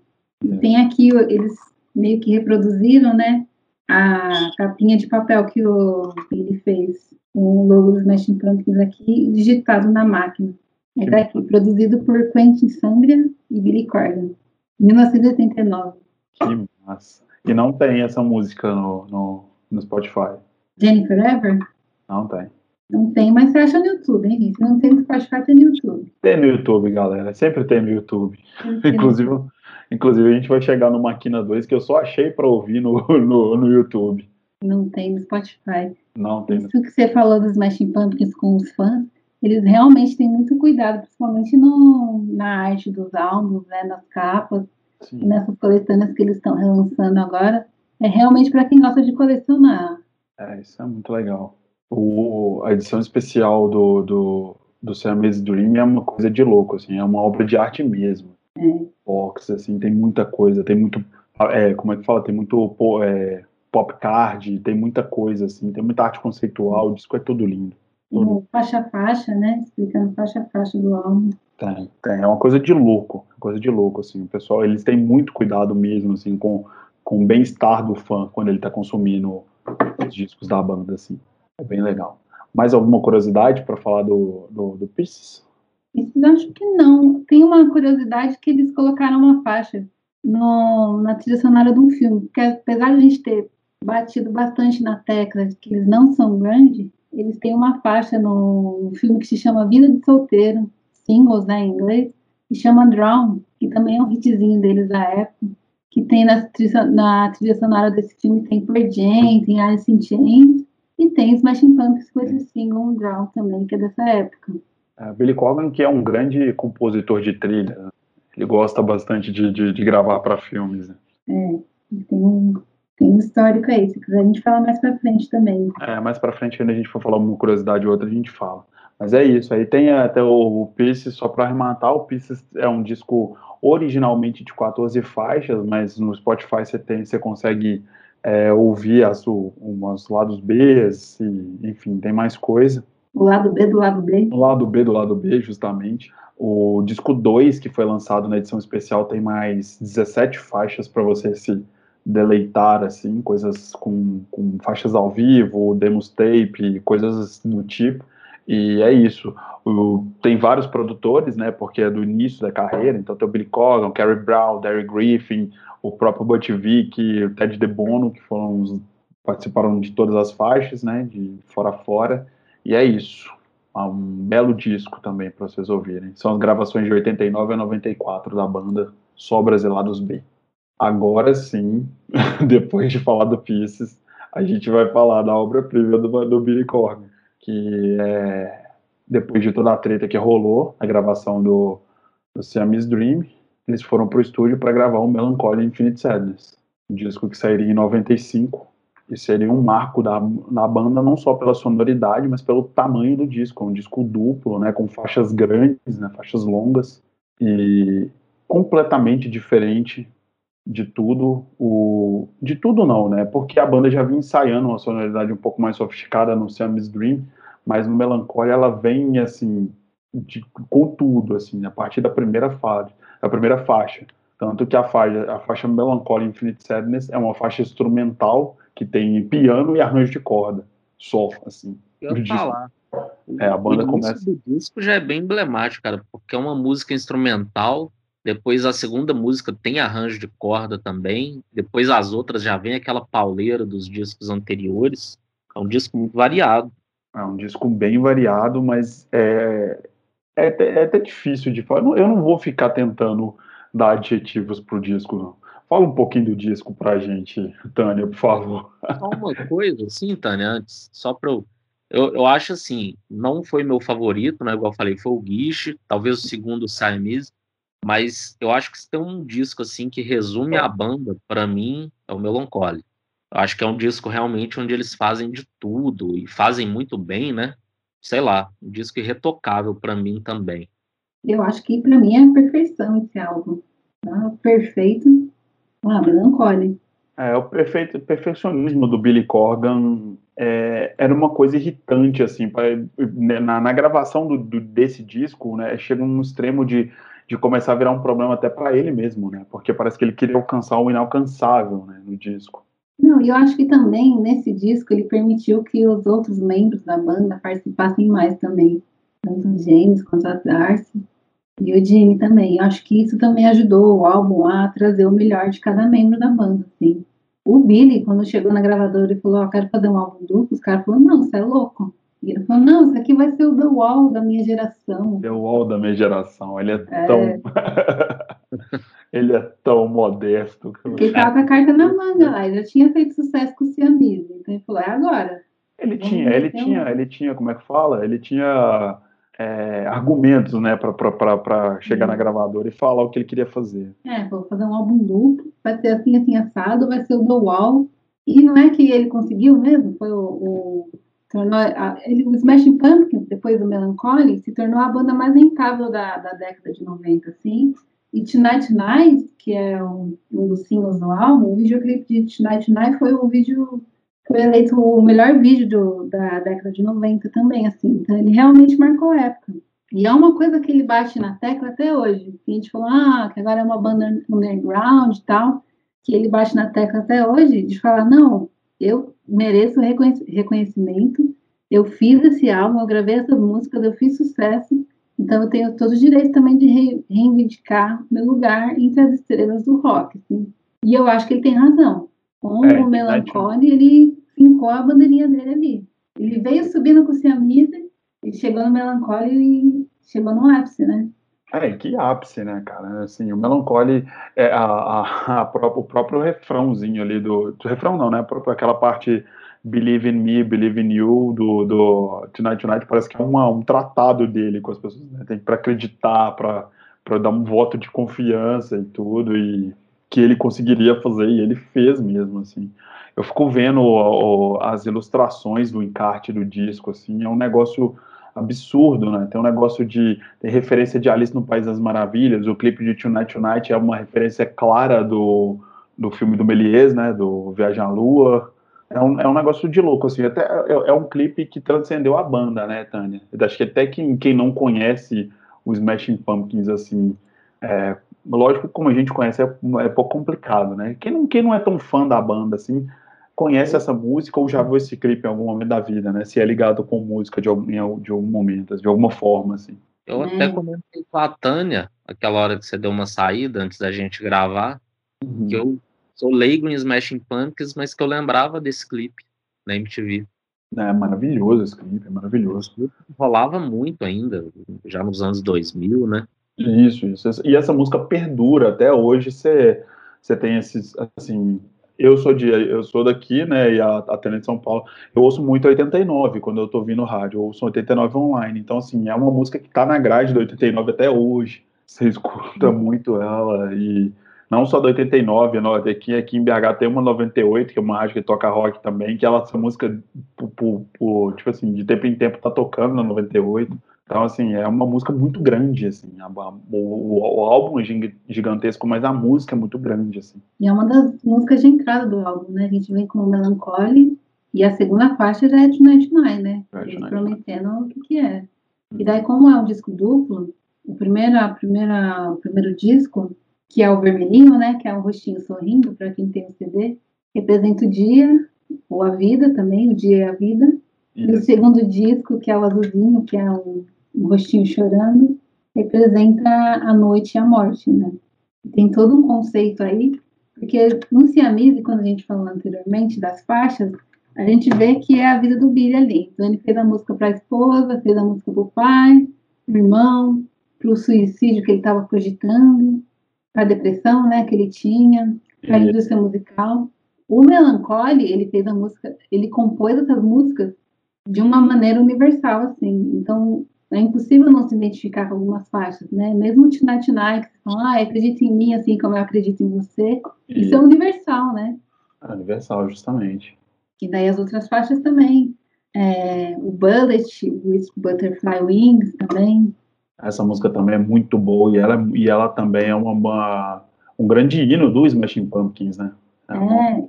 e foi no vídeo dessa música que o Billy criou a persona, né? Que era aquele que ele a camisa do, com... Aquela camisa do Zero, né? Que ele, é, que pra ele era um uniforme de super-herói. Então tinha a camisa do Zero, né? Uhum. Que era preta, escrito Zero, com a estrelinha, e a calça prateada. Então ele falava que quando ele vestia esse figurino, ele virava o super-herói ali dos Smashing Pumpkins, virava o Billy Corgan, se encarnava ali. E foi nesse álbum que ele criou essa persona do Billy, ele raspou a cabeça para se distanciar ainda mais do, da cena grunge. Uhum. E começou a criar um conceito que é vivo até hoje na banda, né? É, o, o... ninguém conhece o Billy Corgan cabeludo, né? É muito raro a pessoa que, que associa o Billy Corgan ao Billy é. Corgan cabeludo, que o Billy Corgan é o careca com a camisa do Zero. Inclusive, eu nunca tive uma camisa escrito Zero. Eu, procurei na internet para comprar pouco tempo atrás, eu não achei, achei só umas meio zoada. Agora, igualzinha àquela que ele usava, eu nunca consegui achar para comprar. Sou tem doido. um site oficial da Smashing Punks, agora eles têm a lojinha, né? Ah, tem a lojinha deles agora? Tem a lojinha deles. Nossa, maravilha. Bom saber que eu vou comprar, vou, vou comprar uma camisa dessa para mim. Eu fui doido assim. Quando, desde que desde o clipe de, de, de Bullets With Me Butterfly e Wings, assim, e, e a persona do, dele com a camisa escrito Zero. Qual a história dessa camisa? Você sabe me dizer? Ou não tem uma história? Não tem história, não. Ele criou esse personagem para ele, a calça prateada, o figurino. A cabeça raspada é porque ele queria se distanciar do grunge, né? Isso, isso. A, mas tem a música, a é. faixa 4 do disco, a faixa, a faixa Zero, que é uma faixa muito boa também. Achei que tinha alguma coisa da vida pessoal e tal. Não, foi só uma persona mesmo. Deve ter gostado é. da camisa. É uma persona, né? É, deve ter gostado da camisa e falou, pô, vai ser meu uniforme agora. Funcionou. É, isso aí. São discos conceituais muito bonitos. O primeiro, na, na versão é, que foi lançada, né, no, no, foi lançado em CD e cassete, é, o, primeiro, o primeiro disco tem 14 faixas e o segundo também tem 14, são 28 músicas da versão original. E talvez as músicas mais conhecidas desse disco, talvez muitas da carreira dos Smash Punk Pumpkins são Tonight Tonight, é, Bullet with Butterfly, Butterfly Wings e 979, que é no disco é a que eu mais gosto, assim. Eu gosto demais dessa música. aquele clipe dos moleques rolando no pneu no início, tem tudo, toda uma loucura, assim, é uma coisa bem... Tem meio um clima de nostalgia, né? Bem de nostalgia, isso eu ia falar agora, tem um clima de uma adolescência que, todo, sabe aquela música que toda vez que você escutar, você vai ter aquela mesma sensação de que você tá numa época muito boa da sua vida? É. Essa nostalgia gostosa que eu sinto. E essa canção também, sucesso na MTV também, né? Que marcou a época dos Pumpkins, né? Sucesso, sucesso.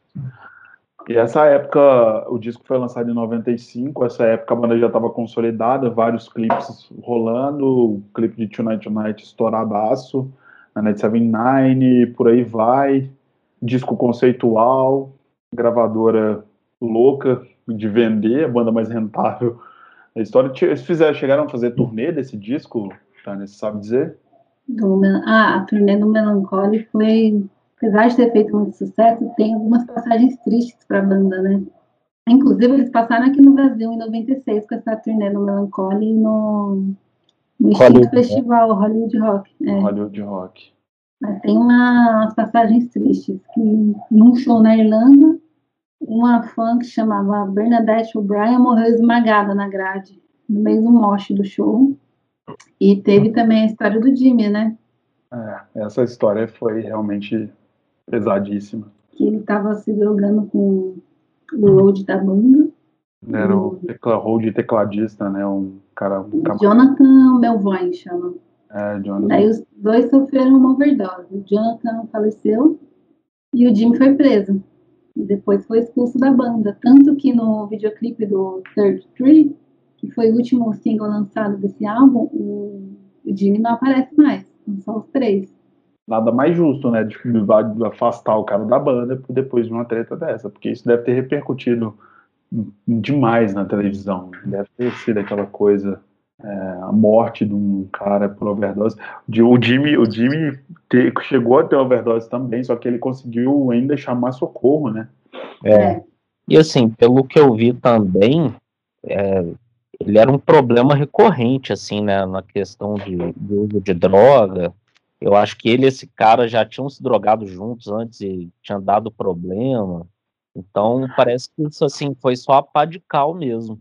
Pra... Foi, o Jimmy, o Jimmy é um, foi um, sempre foi um garoto problema, né? Desde, desde sempre na banda, assim, ele sempre.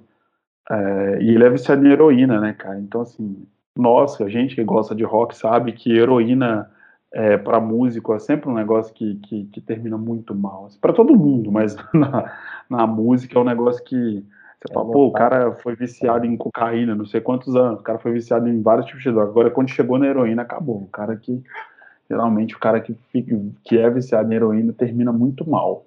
Diminui Também... sorte, né? Conseguiu dar a volta por cima depois, né? Deu, deu a volta por cima. E, é igual a gente tava falando, não sei se a gente já tava gravando ou se a gente comentou em off, o Jimmy é um grande parceiro do Corgan, né? Assim, projetos paralelos dele, voltou para a banda em vários momentos. Porque ele é uma excelente músico, igual você falou, ele é músico de jazz, né? Ele é um, um puta baterista. O negócio dele era as dorga. Aí é. você tem como... E tem por uma causa... base muito forte, né?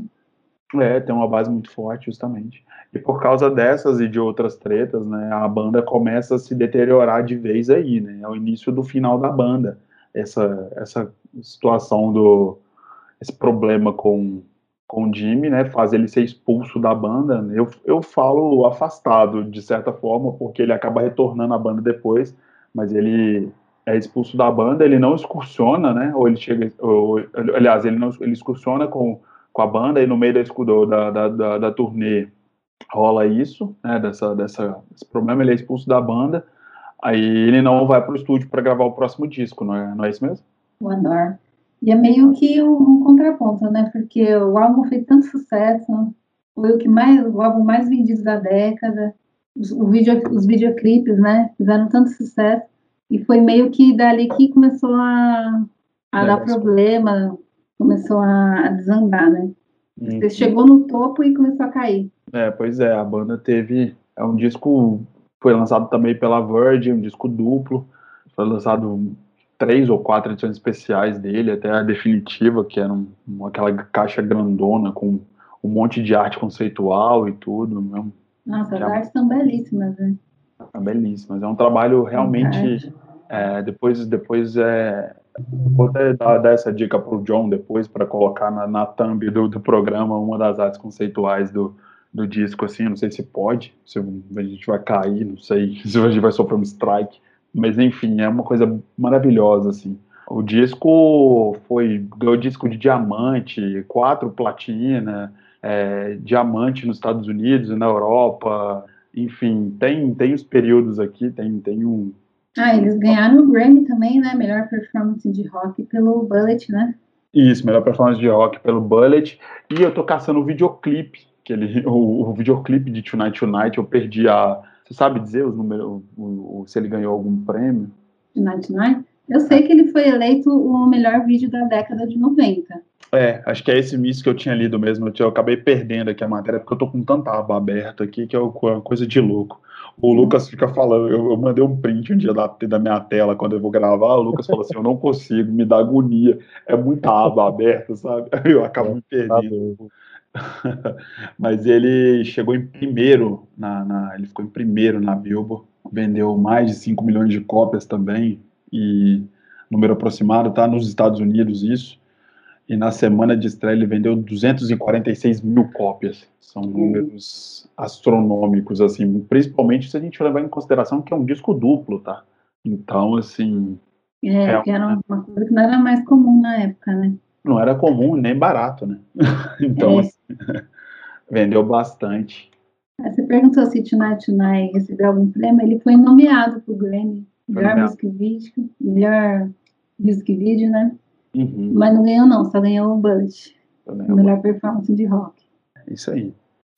Ouça o que eu digo. Nessas a banda já estava gigantesca, cheio das tretas como sempre, baterista expulso da banda por causa do, de polêmica, e a banda excursionou e tudo, ficou sem, sem gravar nada de estúdio durante três anos, e até que em 98 a banda lançou o Adore, que é o quarto álbum de estúdio da banda, se a gente for contar os, álbuns gravados, se for, for, contar o álbum de sobras, é o quinto, né? Se for contar o, o Pieces, ele é o quinto, mas o álbum de estúdio mesmo é o quarto. Pieces e o Daryl Plain, né? Não, The Airplane foi, o, foi o disco de sobras do, do, do Melancholy, né? É. é. Mas de estúdio mesmo, de gravação, vamos, vamos lidar aí como se fosse o quarto disco, como se, como se sendo o quarto disco, né? A banda muda, na minha opinião, quase que radicalmente de estilo nesse disco, assim, esteticamente também, igual você falou, que que a banda chegou para você com, com a foto do Billy Corgan e do resto da banda assim no estilo meio dark assim e o disco tem esse visual a própria capa do Adore é um negócio meio dark e é. tem uma estética bem gótica com a bateria eletrônica tem essa coisa toda. A banda muda de produtor vai gravar com um produtor chamo que tem um codinome de Inunda que eu fui pesquisar o cara já trabalhou com muita gente é o nome artístico dele né? O nome do cara é Mark Ellis e ele já trabalhou com uma, uma porrada de gente, tipo o Nine Inch Nails, Depeche Mode, Eraser, enfim, Sigur Rós, PJ Harvey, ele trabalhou com uma porrada de gente e ele é produtor desse disco, junto com o Billy Corgan também, né?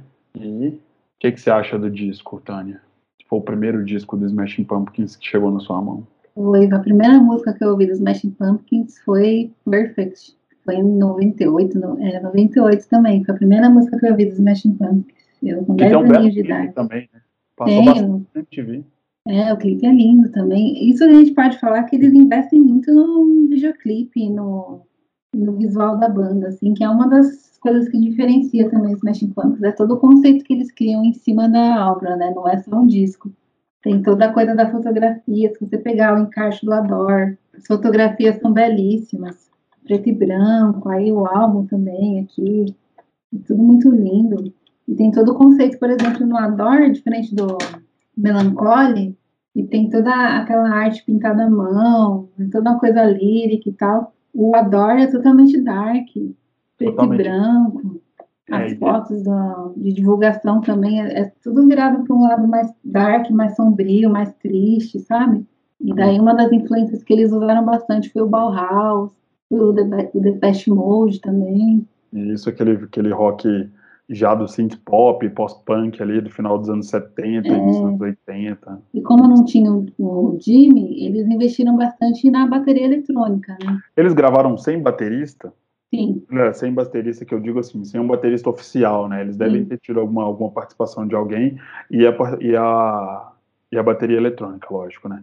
É, tinha um baterista que excursionava com eles, que veio até para o Brasil também com eles, mas o álbum em si é sem baterista. Baterista. É, tem uma bateria eletrônica muito forte. Banda, o disco tem alguns hits da, da muito importantes para a carreira da banda, como Avador, Perfect. Para mim é uma das melhores músicas da banda, assim. As cinco primeiras músicas do disco, do disco que é To Sheila, Avador, Perfect, Daphne, Descendants e Upon a Time, são as melhores do disco, na minha opinião. Assim.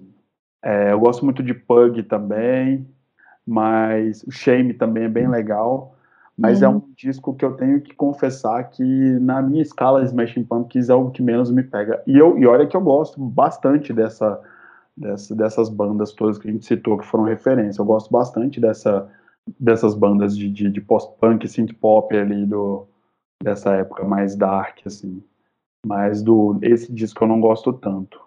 Eu acho que o Billy falou, olha, já vendi o, tudo que tinha para vender com Melancholy, eu posso muito bem fazer o Melancholy 2, que é o que eu vi que faz sucesso. Só que ele resolveu ousar com a Dor, né? Falou, ah, vamos ser o baterista, vamos tentar fazer um negócio com bateria eletrônica, sintetizador, e vamos ver o que acontece aí. E eu gosto bastante do Ador, porque foi um dos primeiros álbuns que eu ouvi dele. É, tem o Avador, que é impossível não gostar dessa música. É impossível, essa música é maravilhosa. É, o videoclipe também, que é todo em plano sequência, com, com a banda, Darcy e o James ali. É, e ele tá muito parecido. Ele tá muito parecido o tio Chico nesse, nesse videoclipe, porque ele tá com uma, uma, maquiagem meio de olheira, assim, com aquela careca reluzente, assim, ele tá muito estranho. É, porque ele começa a aceitar a teatralidade do Smashing Pumpkins, né? Que o Smashing Pumpkins tem muito isso. Com o Melancholia, eles puderam trazer a teatralidade que eles não podiam trazer antes, porque eles estavam lá no, disputando com a cena grande, né? Sim, sim. E daí, com o Melancholia, eles conseguiram fincar, olha, Smashing Pumpkins é isso aqui. Então, a partir daqui, a gente pode fazer isso. Vamos ser teatral extremo. Então, e a Dor, para mim, é mais uma experimentação de, de até onde ele poderia ir e as possibilidades que ele tem e tinha com os Smashing Pumpkins, que ele tem e usa até hoje dessa teatralidade no palco e nos videoclipes e nas músicas também. Aí, ah, para mim, prova que a banda tem muito recurso, porque a saída, qual que é a saída que você tem quando, quando você demite um baterista? Contrata outro. Os caras não, eles gravaram um disco sem baterista. Então, assim, prova que a banda tinha, o Billy Corgan tinha condições de ousar e tinha recurso para isso, né? recurso musical para fazer um, um disco sem bateria com bateria eletrônica, no caso, né? É, e o Ador também tem toda essa dark, pesada, ele também é marcado pelas tragédias do, do Billy, né? Então ele perdeu a mãe e se separou da esposa dele, lá, Chris Fabian, né? Então algumas músicas são sobre isso, por exemplo, Formar, que é para a mãe dele, e o uhum. Perfect uhum. é para a ex-mulher dele também. Então, de novo, ele trazendo as tragédias da vida dele para a música, né? É, porque é, é importante, né? é, a forma que ele tem como se expressar, né? Se expressar, justamente. E, e de uma maneira muito bonita, né? Ele, ele consegue transformar essas tristezas pessoais em belas canções, assim, músicas muito bonitas. É. Lucas, gostou do disco? Cara, desses cinco, né? Foi hum. o que, sim, que eu menos gostei, mas não fiquei surpreso com eu acho que assim, é porque eu não sou muito de música eletrônica, sabe? Uhum. Aí foi mais para esse lado, eu já não curti tanto. Mas não fiquei surpreso, porque eu já tinha visto aquela matéria, né? Aquela entrevista do Billy Corgan. Ele falava: olha, se a banda acabar, ou dependendo do que aconteceu, eu vou para para música eletrônica, cansei de guitarra. É, nesse disco que já tem muita música com violão também, né? Tem, tem bastante coisa. Eu lembro bem. Mas foi isso. No geral, não gostei tanto, não, mas para mim passa longe de ser, de ser, um disco ruim, sabe? Pelo é, menos dessa, dessa, dessa época, dessa fase clássica deles, né? Para mim não, não tem nenhum disco ruim, não. É, foi o que eu falei com a Tânia, assim, não, não me pega tanto quanto os outros, assim, Acho que justamente porque eu não, não entendi muito bem para a banda, assim, essa, essa coisa mais eletrônica, mas tá longe de ser um defeito, sabe, assim. É. é não, é uma coisa de É um ótimo mesmo, disco, é. é. um ótimo disco, é, mas se eu tiver que é. parar para ouvir os discos do Machine Pumpkins, é, ele não vai ser o primeiro que eu vou pegar. Mas é um disco relevante, assim, no... eu não, só não gostei tanto. E, e assim, o que eu queria saber dele também é não só dele, até do Melancholy. Eu esqueci de perguntar isso para a Tânia. Se no Melancholy, apesar de ser essa obra-prima, você teve aquele fã mais radicalzinho do, do início da banda, que torceu um pouco o nariz pro, pro disco, principalmente no início, e se até hoje tem gente assim que é muito fã da banda, mas que, sei lá, talvez não gosta, e como foi a recepção do Adore, e como que era o clima também da banda na época, se já estava um pouco mais tranquilo, ou se eles mal se falavam, enfim, como que tava? Então, o clima na banda, eu acho que sempre foi meio pesado, assim, né? Como eu falei, né, o Billy tinha perdido a mãe dele e tinha acabado de se separar, então tava daquele jeito, né? E o Ador realmente não foi bem, não foi bem recebido pelos fãs, não.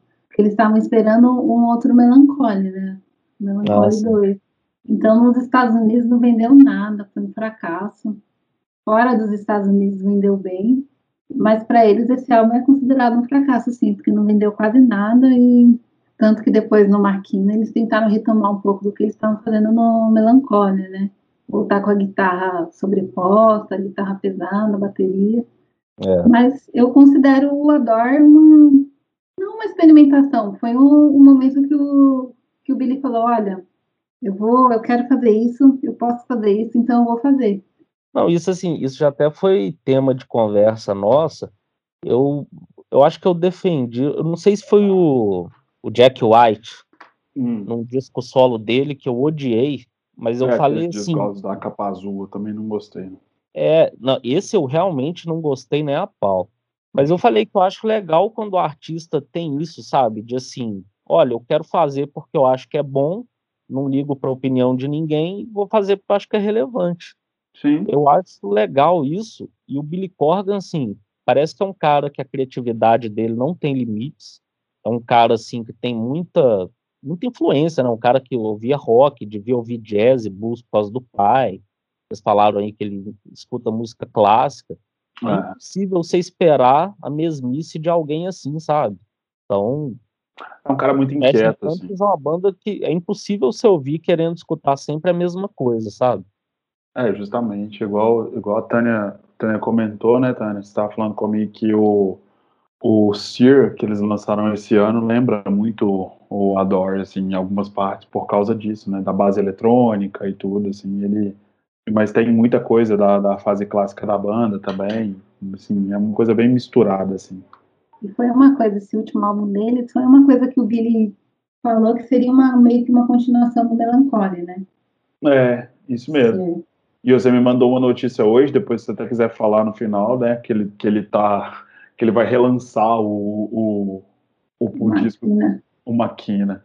Já tá com é. 80 músicas engatilhadas. 80. Ele tem muita sobra de estúdio. Esse é. do Ador, por exemplo, o que saiu aqui da edição de luxo, tem mais. São três discos, né? Três, três quatro. É muita coisa. É muita coisa. Não, e faz sentido ele ter muita sobra, porque ele praticamente morava no estúdio, né, quando estava gravando os discos.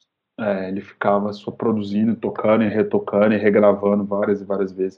O Adore original tem 17 músicas, 16 músicas.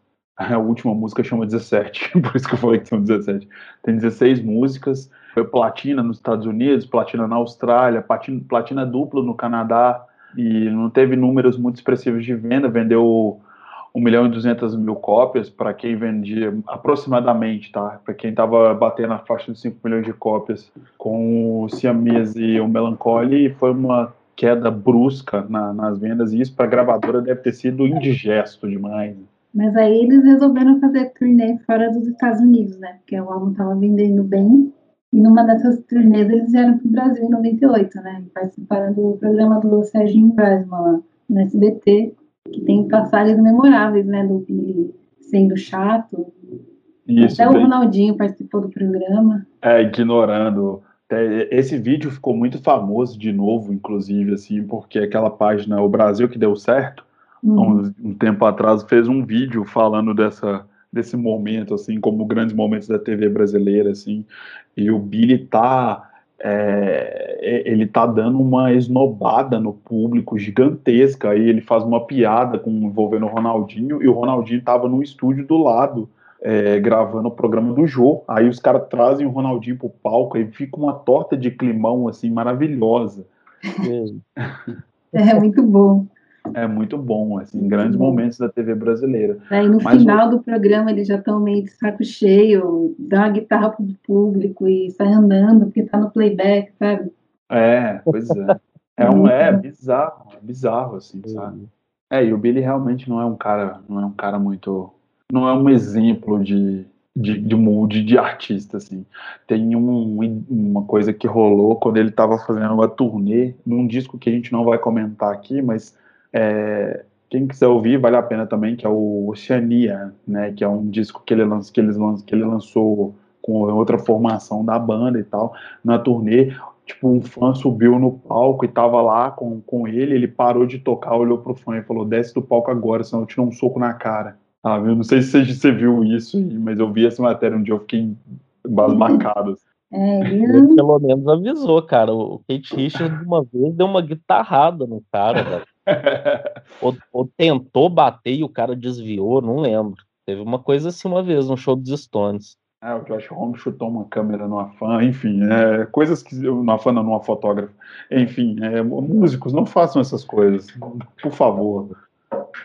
o Billy sempre teve essa fama de ser chato, né? Muita coisa eu acho que é criado, inventado em torno da persona dele, mas ele sempre foi meio chato, assim, tem, tinha a história da rivalidade do Smash Pumpkins com o Pavement também, porque os outros músicos, Sonic Youth e tal, ninguém gostava dos Smashing Pumpkins, porque eles falavam, ah, Smashing Pumpkins não é punk rock, ah, eles são os vendidos, ah, eles só querem ganhar dinheiro, e o Billy sempre teve essa fama de ser o chato, né, e tinha também a treta com a Courtney Love, então, a fama dele nunca foi boa, assim. É. Acho que hoje já deu uma maciada, mas ele já andou falando muita besteira também. Já, já andou falando muita merda. Ele falou mal da Britney Spears no final da banda, que ele culpou. ele culpou o, o, fim da banda, pela, a Britney Spears pelo final da banda.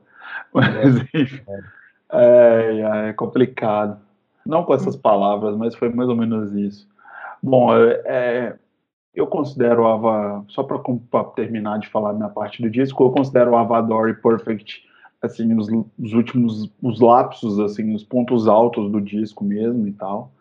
E foi na turnê desse disco, oh, Tânia, me corrija se eu estiver errado, que o, que o, o Jimmy volta para a banda, não é? No é, final, ele volta. Ele volta para a banda. Ele é readmitido. É, ele ficou no cantinho da vergonha durante um tempo e volta para a banda na turnê do, do Adore, que é um disco que não deixou a gravadora tão contente. Né? Ele parece que teve problemas sérios com a justiça, né? Também nesse meio tempo. Teve, ele foi preso, né? Ele foi preso por porte, porte de substância ilegal, né? Porque o cara morreu com ele, então... É, não, eu acho que teve um lance dele também com uma juíza, né? De desrespeitar a juíza lá durante o julgamento. Teve alguma coisa assim também. É, ele, ele, ele foi se enrolando todo, né? Por causa do incidente com do, da overdose do, do cara e tal. Ele foi se enrolando todo. Aí enfim, não foram uns anos para ele, assim. É. Hoje em dia ele tá bem, hoje em dia ele tá saudável, tem a banda dele lá, o Jimmy Chamberlain Complex, hoje em dia ele tá bem. Sim, sim. Ah, tá legal. Pô, tá tocando nos Smashing Pumpkins de novo e tal, ele tá, tá bem. É bom você ver um, é, ter bons exemplos de, de, de, artistas que conseguiram se recuperar, saca? Eu acho muito legal isso. E o Jimmy, ele tem cara de ser muito gente boa, assim. Tem uns vídeos dele no YouTube, dele ensinando a tocar as faixas clássicas do Smashing Pumpkins. Então tem ele é, mostrando como que ele compôs Tonight Tonight. Ele fala, ah, aqui eu queria passar isso. Ele ensina como que ele fez a virada tal, como que ele compôs o Bullet também. Ele tem cara de ser uma pessoa muito gente boa, assim. E muito paciente também por aguentar o Billy Corgan também todos esses anos, né? Por todos esses é, anos. É, ele, ele e o James Irra, né? Que também é um grande parceiro do, do, do ah, mas Billy, o Jimmy Birra ficou uns 17 anos sem falar com o Billy, hein? É, Depois pois que a é, banda acabou. é, o Jimmy, o Jimmy não, né? O Jimmy ainda tocou com ele no Zoan, ainda fez umas. voltou pra banda outras vezes. O James não, né? O James foi- é verdade. Eles estão juntos agora, mas eles tiveram problemas sérios de depois que a James bloqueou o Billy no Facebook. Um bom tempo. quem, quem nunca, né? Bloqueou É. o no Facebook. Uma pessoa difícil. É. Ouça o que eu digo. Pois é, em 98 foi isso, fizeram uma turnê, admitiram o, o Jimmy na banda e foram pro estúdio para gravar os derradeiros discos dessa formação da banda, né, da formação original do Smashing Pumpkins, que sairia exatamente no, no ano de 2000. Maquina, que seria também um disco duplo, né, seria um disco também conceitual, co- e como foi o, o Melancholy, seria dividido em Máquina 1, que é The Machines of God, e o Máquina 2, que The Friends and Enemies of Isso. Modern Music. Já indireta, né? isso, isso mesmo. Que é o disco que a banda tenta voltar um pouquinho um pouquinho para pra, as origens da banda, né? Ele tem um disco com a bateria, o James voltando, o, com o Jim voltando para a banda, obviamente vai a bateria vai voltar a ser a bateria que era antes. É, tem músicas que tem um certo peso também, tem uma pegada mais forte. É, ele nisso, inclusive, assim, é um disco bem é, variado também. Tem até uma parte dele que eu acho emblemática. Ed, você falou de música muito pesada. Ele sai de Try, Try, Try Pra Heavy para Metal. Heavy Metal Machine. Eu fiz essa anotação, você acredita? Jura? Eu, Eu fiz, também aqui. eu falei, eu não posso essa esquecer disso, cara. Eu fiz essa anotação. Ele sai de Try, Try, Try, que é uma canção linda. Eu acho uma música linda, linda, linda, linda, pra ir pra, pra passar pra Heavy Metal Machine, que é uma porrada, assim, sabe? Ela é uma pedrada, cara. Uma assim. pedrada. Não, e o Jimmy voltou pra banda batendo forte demais, né, cara? Ele voltou super bem. Eu acho, acho a bateria desse disco muito especial, assim. Eu, eu- eu gosto muito da bateria do, da- do, do Jimmy no geral, mas eu gosto muito da bateria desse disco, especialmente, assim. E Everlasting, Everlasting Gaze é uma música muito bonita, e, e Try, Try, Try, e por aí vai. né? Heavy É. Metal Machine, é, A This parte pesada desse disco, Ed, eh, e Tânia, né, também não sei o que vocês acham. Eu confesso que só conheço os cinco discos que a gente está comentando hoje. Mas me passou a impressão de ser talvez a- as músicas mais pesadas desses cinco discos, talvez. Sim, eu também acho. Metal Machine, assim. Eu acho que ele, que, que ele já mescla, não sei se a Tânia vai concordar, ele mescla um pouco do aquele rock alternativo do Guiche, que era mais pesado, com elementos de metal mesmo, né? Sim, sim, muito. É, a parte que o Billy Corgan era fã de metal na adolescência, ele trouxe tudo pro Maquina, né? Uhum. Total. Tanto o, disco- Ever, The Everlasting Gaze quanto o Heavy Metal Machine. Total. Isso. Esse disco é produzido novamente pelo Billy Corgan e pelo Inundar, né, que é o Mark Ellis, e traz isso tudo de volta, né, que a gente estava falando, todo, todas as referências antigas, não só da, da própria banda, a banda fazendo né, uma caricatura no bom sentido do que a banda era, mas mais, mais requintada, mais rebuscada, com mais elementos ali, um som mais pesado, e a gente fala que uma banda vira uma caricatura, a gente sempre sou, sou pejorativo, mas nesse caso para mim não é. Porque você pega, você faz isso tudo é, e dando uma repaginada no som, igual a gente falou, agregando elementos, acaba ficando um negócio bem legal. Eu gosto bastante desse disco, muito mesmo, assim. O Máquina 1, que, a gente- que eu tô- a gente tá falando por enquanto. É, se você for pensar o visual da banda, eles ainda mantiveram um pouco na coisa dark do Adore, da, da teatralidade também, se você pegar o clipe de Stand Inside Your Love, mas trouxeram também essa coisa do rock mais pesado, sabe? Eles conseguiram meio que dar uma evoluída, man- manter as- algumas coisas que eles construíram com o Adore e acrescentar mais coisas com o Maquina, no Maquina, né? Máquina. Que é um, talvez o meu quarto disco no, ranking da banda, assim. Eu gosto muito dele, muito, muito. Não, terceiro, na verdade, no meu ranking de Smashing Pumpkins. Bom, né, no meio dessa confusão toda, sai baterista, volta baterista. Finalmente, o estopim né, das tretas entre a, a Darcy e o resto da banda, e principalmente o, o Billy, é, o negócio explode de vez e a Darcy sai da banda. ela grava uma quina e sai, não é isso? Isso, então, a Darcy também estava muito envolvida com drogas, né? É. Ela, Aí... Inclusive, me parece é, que ela continua, né? Parece que ela não conseguiu se limpar totalmente, parece que ela ainda tem problemas com drogas até hoje, né? Então, assim, ela saiu dos Smashing Pumpkins para se tratar, porque o ambiente estava muito pesado, e o Billy também era um dos motivadores dela pegar pesado com as drogas, né? Não estava aguentando mais. E gravou e saiu fora, falando muito mais, tô saindo fora. Nesse meio tempo, ela foi, chegou a ser presa com o negócio do Aras dela e tal. E quando vieram as conversas para voltar à banda, chegou-se a um consenso de que ela não teria saúde suficiente para aguentar uma turnê com a banda, porque por mais que ela esteja limpa atualmente, hum. esse ambiente que tem o Billy Corgan, turnê e aqui meio pesado e tal, pode ser um estopim para ela voltar a usar drogas. Assim. Então, um dos motivos dela não voltar é justamente para ela não ter uma recaída. Para se preservar. É, para manter a saúde dela. Sei, certo. Justo. Mas hoje em dia ela está limpa. Ela está limpa. Que bom. bom porque eu, né, no meio dessa confusão toda da volta, vaza conversa, vaza conversa, eu achei que ela não estava que ela não estava é. mais limpa. Ela um tá dos motivos que até o James falou para não afetar, além das tretas, é claro, para não afetar a saúde dela, porque eu acho que realmente ela não aguentaria fazer uma turnê com a banda e tudo mais. Isso poderia afetar o tratamento dela e é. se manter sóbria, né? Justamente, justamente. E a saúde vem primeiro, né?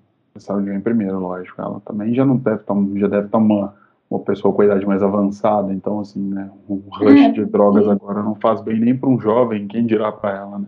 É, porque se você for pensar, o Billy continuou fazendo show, continuou o Smashing Pumpkins retornar, é, reformado, teve a carreira solo dele. O James foi pro A Perfect Cycle, ele montou até uma banda com o cara do Renzo também, o Tinted Window, um disco com o cara do Renzo. Eles continuaram na ativa, o Jim também. Eu não sabia que o James já tinha, tinha tocado no Perfect Cycle, não. É, ele toca no Perfect Cycle. Caralho, eu não sabia. Olha pra você ver como são as Até coisas. Até hoje. Tá na minha cara, eu não sabia. Ele entrou com a Perfect Cycle depois que ele saiu do Smashing Pumpkins. Montou a banda lá com o cara do Renzo, um negócio totalmente rolê aleatório. Mas está nativa até hoje, o Jim também. E a Darcy não, ela se isolou do mundo, foi Isso, viver no aras dela lá e está lá até hoje, assim. Então, realmente eu não acho que seria, que seria saudável para ela voltar ao que era 20 anos atrás, né? É, porque o, a, outra coisa que você tinha me falado em off, né, é que o Billy sempre tentou simular uma baixista, né? Ele sempre tentou simular uma Darcy, na verdade. Ele sempre tentou trocar uma baixista, né? Colocar outra baixista no lugar e nunca deu certo. Tanto que quem fez a turnê do Ador foi a. Foi a Melissa. Foi a Melissa, justamente. Que era a baixista do Hall. Era a baixista do Hall. Depois, quando a banda voltou, foi quem assumiu o baixo durante um tempo foi a Nicole Fiorentino, né? Que teve é. aquela, aquela história de que ela seria uma das meninas da capa do, do é, Antes da Nicole teve mais uma também, que é a Ginger, Ginger Race. Ginger Race.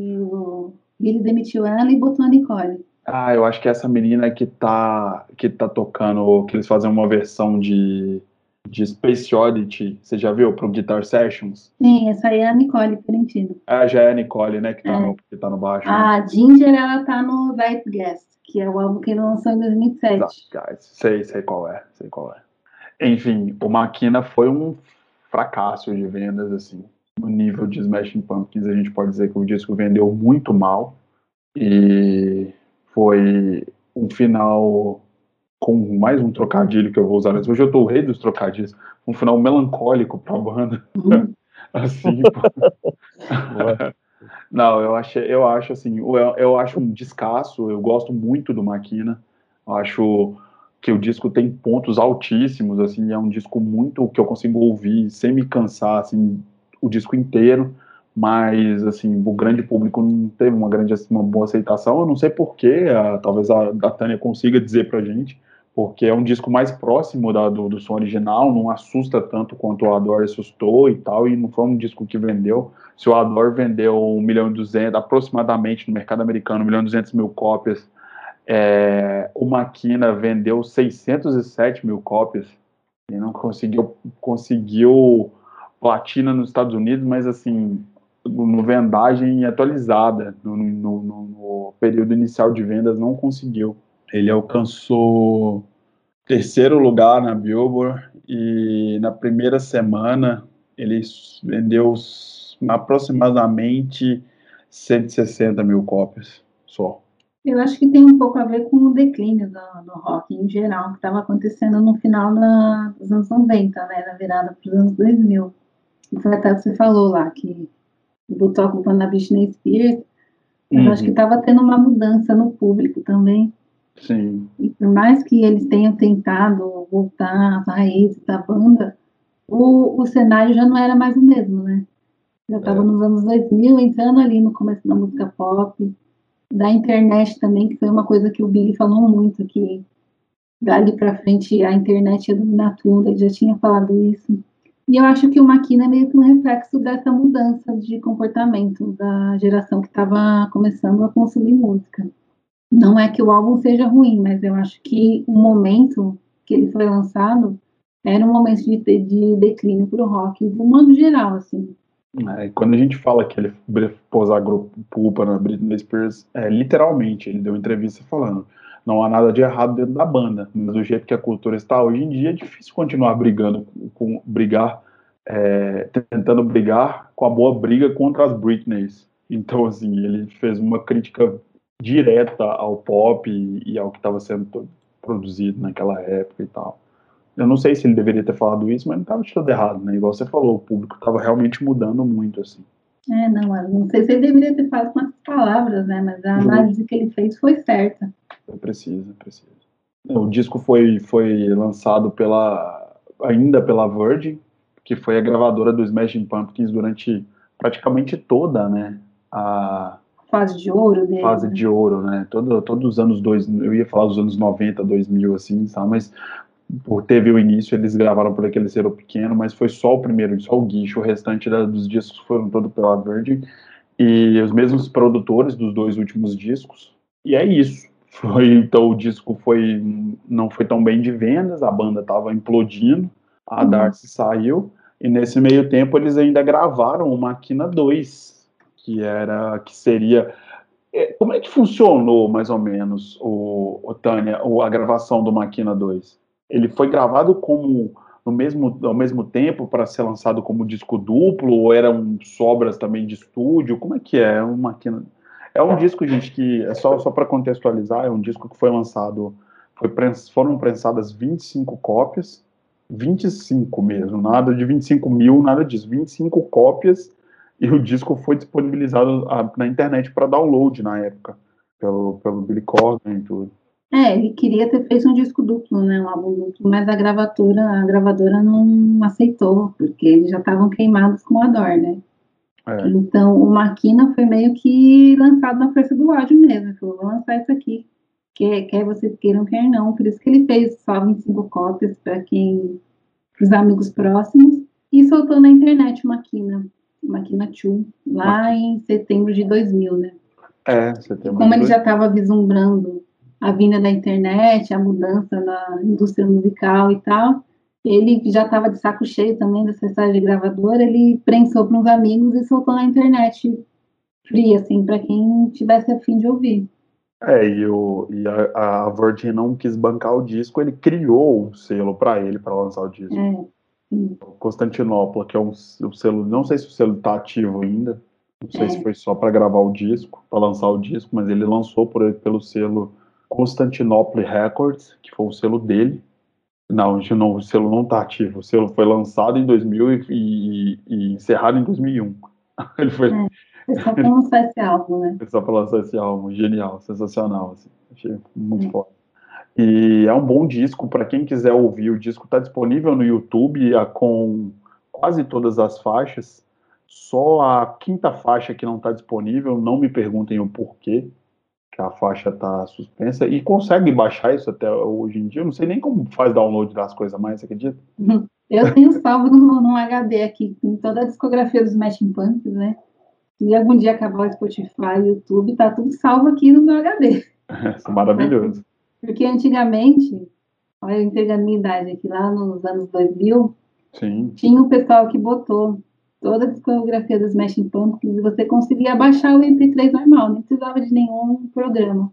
Estava solto, só precisava do link lá e baixava. Hoje em dia eu acho que não existe mais esse site. É, eu sou, eu sou, eu sou dessa, é, dessa época também, só que eu não cheguei a baixar, não. Eu tenho no meu HD só o, o Siamese Dream, que foi até a história que eu contei, que uma, uma, uma amiga me, me prestou do CD de MP3, eu passei pro, pro HD. E eu tenho o Melancholy também, só que só, só os dois que eu tenho MP3 quadradinhos. Eu tenho até que ver se é, a gente aqui não, não, não incentiva a pirataria, mas eu vou ver se eu acho para baixar por aí também. É, não, escutem aí nos, nos players aí, nos streams. Até porque o Maquina não chega a ser pirataria, porque o Maquina 2 você não acha em lugar nenhum para ouvir. não, ele que, liberou. Ele, é, ele é liberado, ele, ele foi liberado pelo, pelo, pelo Billy Corgan, e se você não conseguir baixar ou ouvir no YouTube, você não acha em lugar nenhum.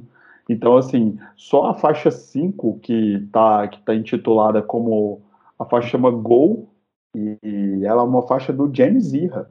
Ela é a única faixa que não está disponível no YouTube. O restante do, do, do, disco todo tá lá, as 19 canções, se, que não são 15 mais 3 faixas bônus.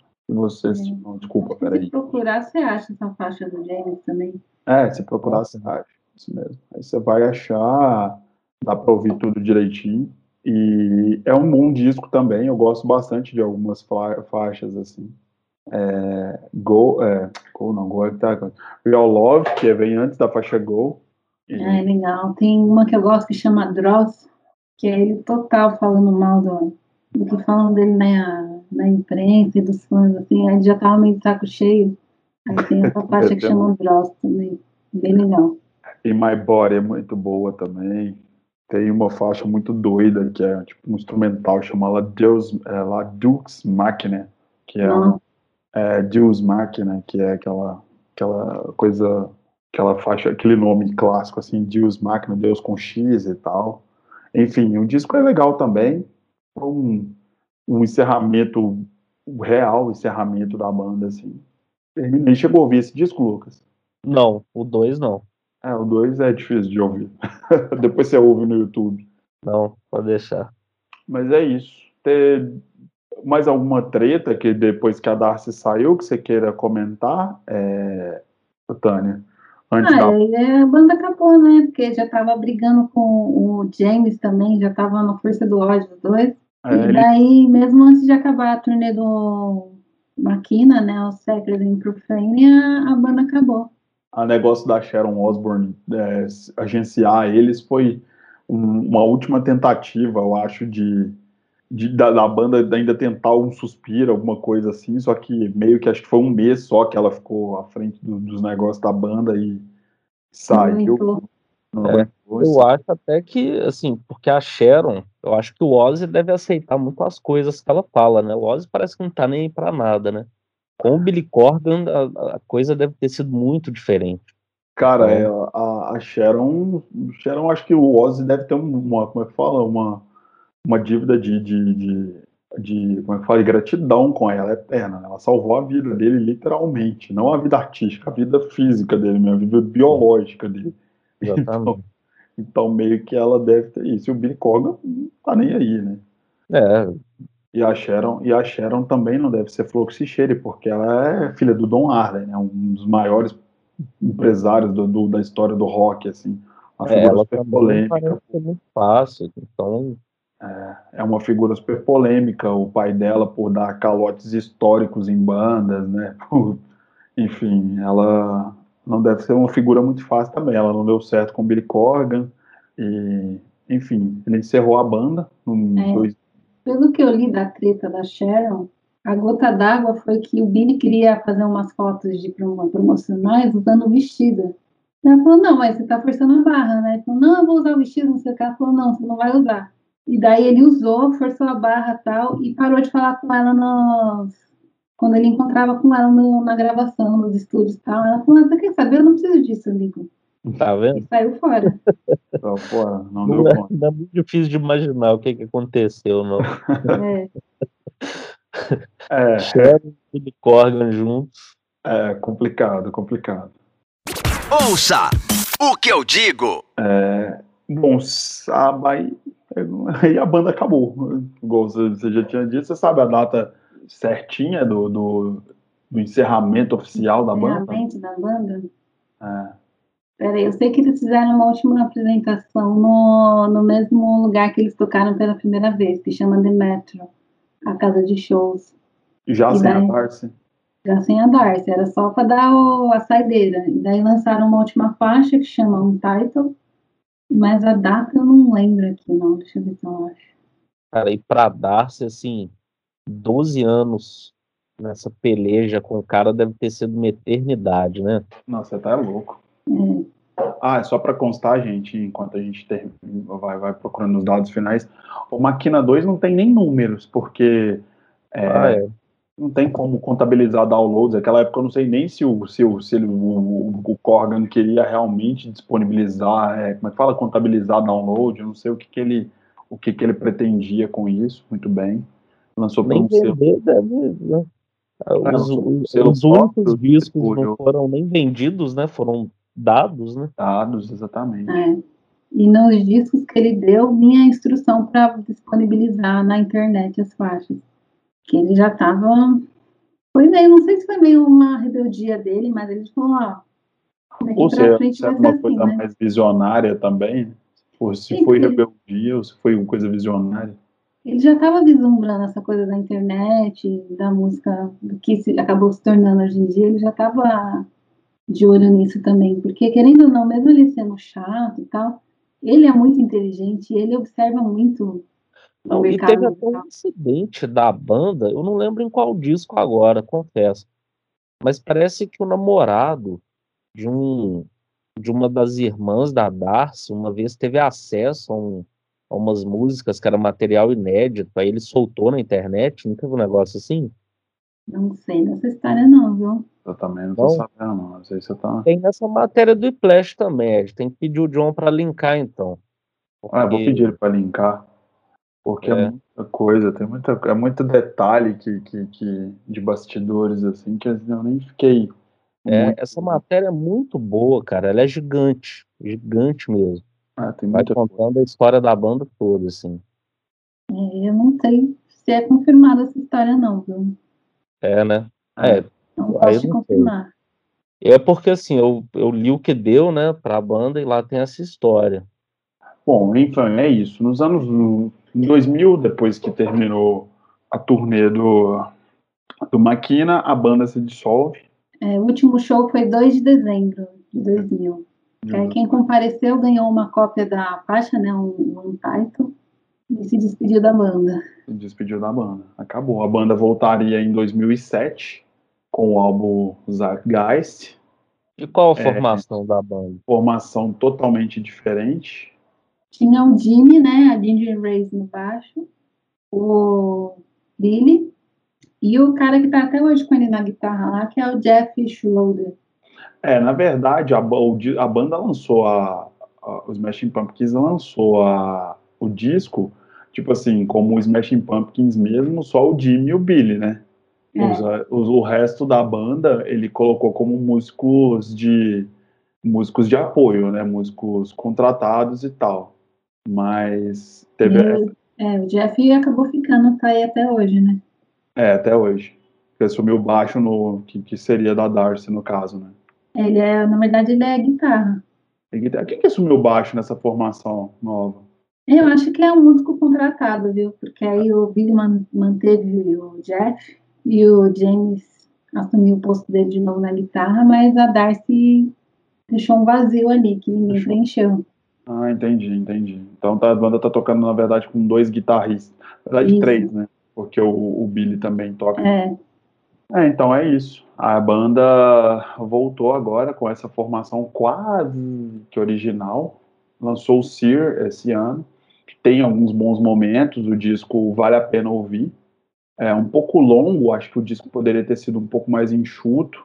É, o disco tem, tem 20 faixas, eu acho que tem umas, talvez umas 12, 13 faixas seria necessário, tem algumas coisas bem, bem over, assim, mas tem os singles, por exemplo, Ramona, que foi o single, o primeiro single da, da, do disco, eu achei muito bom. Enfim, o restante do, do, do, da discografia também vale a pena ouvir. O Oceania é um disco, um bom disco também. E o Zeitgeist, não sei por que não está na, no, no, Spotify, deve ser alguma coisa de direitos autorais. Mas tem o Monuments também, que é de 2014, que vale a pena ouvir. Enfim. É, mas a nossa... o Shining in Bright. Shining e... and Also Bright. Né? So... Volume 1. Esse, esse Shine, ele já, esse Shine de 2018, ele já era um prelúdio do que viria a ser o Sear, né? Isso. Ele é um prelúdio da, desse retorno da banda. O Billy Corgan já estava fazendo os movimentos para poder. Inclusive, é. eu pensei. Shine já tem o James já. Já tem o James. Eu pensei que esse disco fosse que, que, o, que o disco desse ano, o Sear do ano passado, fosse uma continuação, mas depois eu vi que não tem nada a ver. O que as artes são parecidas, né, na cara? Justo, justamente, as artes são parecidas. O que o Sir tem de longo, o Shine tem de curto, ele tem oito faixas só. mas, é um, é, mas é um disco legal também. Mas, é. assim, é. a, o que a gente se propôs a fazer hoje, a gente fez. Que foi falar da, da, dos, da discografia clássica, né, da fase clássica da banda. Acho que é isso. É, que fazem. Que fase. Eu considero eu, é, talvez seja a minha banda dos anos, favorita dos anos 90, assim. Talvez não, com certeza é a minha banda favorita dos anos 90. Assim, é, eu... pra mim a banda da minha vida é Smashing Pumpkins. É, não sei se é a banda da minha vida, não, mas é a minha banda favorita dos anos 90. Eu já eu falei, já falei isso várias vezes, né, Lucas, assim, no Boteco. Pra mim é uma das maiores bandas dos anos 90, assim, é a minha banda favorita. Fala várias vezes, assim. Eu acho o Billy Corgan eu, eu acho que é, é, é, muito importante a gente nunca deixar as polêmicas do Billy Corgan ficarem maiores assim do que a figura do Billy Corgan como músico, como é, compositor e enfim frontman, que eu acho ele um cara genial. Eu vou deixar aqui umas dicas, eu não sei se você vai concordar comigo, o Tânia, de, do pessoal também conhecer os trabalhos dele fora do Smashing Pumpkins, que é o Zuan, que lançou um disco só, que é um disco bem diferente, assim, um disco mais alegrinho, tem uma sonoridade bem diferente do Smashing Pumpkins, assim, mas é bem legal. E para ouvir, tá, principalmente o disco solo que ele lançou uns dois anos atrás, com o nome de William Patrick Corgan, assim, que é só ele em voz e violão. Eu acho um disco lindo, que prova, tipo assim, a versatilidade do cara, que o cara é muito, é muito bom, sabe? Muito bom no que ele propõe a fazer, assim, é um excelente músico. É, e ele fala com esse disco solo que ele lançou, que ele falou, ah, eu vou, vou tentar seguir minha vida sem os Smashing Pumpkins e tal. E daí ele falou que todo show que ele ia fazer, alguém pedia uma música dos Smashing Pumpkins. Ele falava, não, mas aqui sou só eu, Billy Corgan. Ah, mas toca os Smashing Pumpkins, não sei o quê. Ele falou, ah, então eu vou voltar com a banda. Não tem jeito. ele tentou se desvencilhar, mas não conseguiu. Não, e, tem, e é engraçado que tem umas, umas, umas sessões assim dessa de, de divulgação desse disco dele, que ele vai nos num, ele vai nos, nesses programas tipo BBC Radio One, nesses programas de, de rádio, meio TV assim também. Aí ele toca versões das músicas dos Smashing Pumpkins com violão, porque ele, esse disco dele é ele com violão só, e ele faz umas versões acústicas muito bonitas você consegue achar alguns vídeos pela internet também, assim, ele com aquele chapéuzinho de, de pescador que ele usa, sabe? Um violãozinho, fazendo, tocando Tonight Tonight acústico, é, tem coisas muito bonitas. Eu vou procurar isso. É, tem, depois eu mando para vocês também, se quiser. O Zuan, que é, foi um projeto que ele que fez com o Jim na bateria e a Paz Lechatin no, no, no, no baixo e nos vocais também e tal. E é muito legal porque a Paz é uma excelente baixista. Ela, para quem gosta de Pixies, ela é atual baixista do Pixies e ela tem um monte, ela tocou num monte de banda legal também e tal. E chama Mary Star, Mary Star of the Sea, esse álbum dos Van. Isso, isso mesmo. Muito único, né? Isso.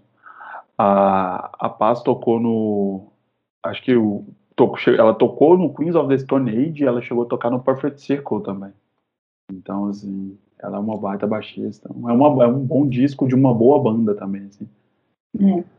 É isso, gente. É, a, a gente esqueceu de falar do, relançamento do Maquina. Ah, é? Era, o, era o que você, a notícia que você me mandou. Eu dei a deixa e a gente não ia, já ia para passar batida. É, que vai ter pelo menos 80 músicas, segundo o Ricardo. Cumprindo o conceito original que ele tinha lá no, em 99, que é a regravação do Maquina Chu, né? Então vamos ver o que, vai sair disso. Isso. Ah, mas é assim, ele vai relançar o Maquina com, com ele vai pegar as músicas do Maquina 2 e vai colocar nesse bolo e vai lançar mais as obras de estúdio para dar as 80, será? Deve ser isso, né? É, eu não sei o que ele tinha planejado lá nos anos 90, é. mas é, ele vai juntar, acho que sobra do Maquina com Maquina 2. Isso. E ele fala, e ele fala no final da matéria que, tipo assim, ele tá com muito, muito trabalho. Ele tá, é, a frase dele é uma tonelada de trabalho, então esse é meu trabalho agora. Ele vai, vai pegar tudo e, e, e é o último relançamento, né, da discografia original que falta, é o Maquina. Falta, é o último que falta. Acho que até o Git, to, né, todos, todos tiveram relançamento. É, até o Aeroplane, né, que era... É. Ele relançou com mais lado B ainda.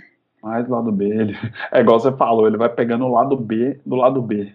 Ele é uma máquina de fazer música, esse homem, não é possível. Ele fez trilha sonora, né, ele fez a trilha sonora do Batman Robin, até ganharam, ganharam um Grammy por essa música. Do Batman the é, é... The End is the Beginning and the Beginning is the End. É, o filme é ruim, mas a música é boa. É. o filme é ruim mesmo. Mas a música é boa. Ele, ele participou da trilha sonora do Stigmata também, né? Que é, a gente... Ele fez a trilha sonora. Ele tem crédito em várias trilhas sonoras. Ele é um, uma máquina, realmente, você tem razão. Ele é uma máquina de ele compôs junto com a Courtney Love o Celebrity Skin. E ele produziu o disco dela também, não produziu? Compôs, produziu esse último disco dela dos anos 2000, acho que é o Skinny, Skinny Little Bitch. Não lembro o nome do disco dela, mas ele participou também. Você vê, né? É. Quando a saudade bate, né? é, tanto que o Celebrity Skin, né, que é a música mais famosa do Hole, foi ele que compôs junto com ela. Malibu também, tudo tem a mão dele ali no meio. É um baita cara. É uma máquina de fazer hit, então. Máquina, máquina de fazer hit, justamente. Eu tô, tô passando o olho na matéria aqui, eu tô imaginando o tamanho da caixa que vai sair esse disco.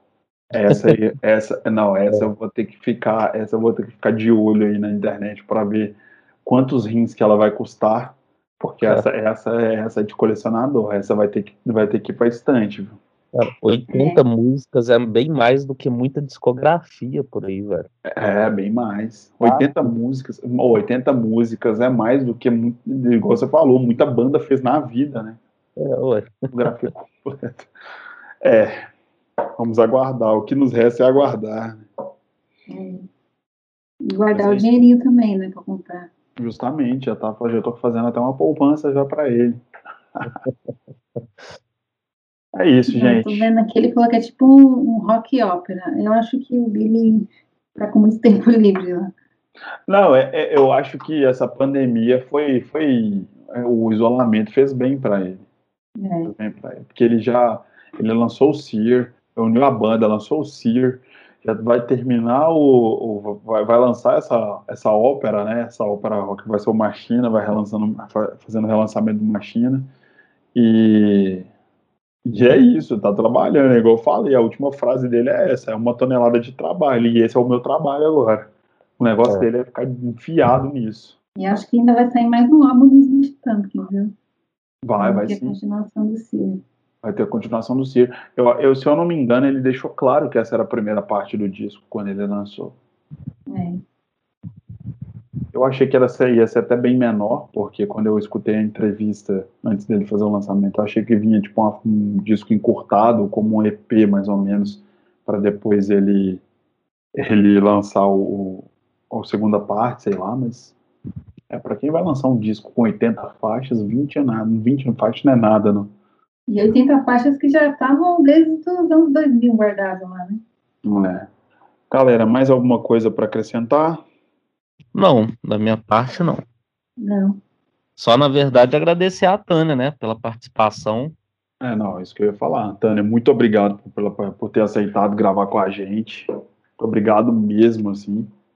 E eu espero que essa seja a primeira de várias participações, assim, a gente tem muita coisa, tem muita coisa que, muita pauta que você pode agregar muito para a gente aqui.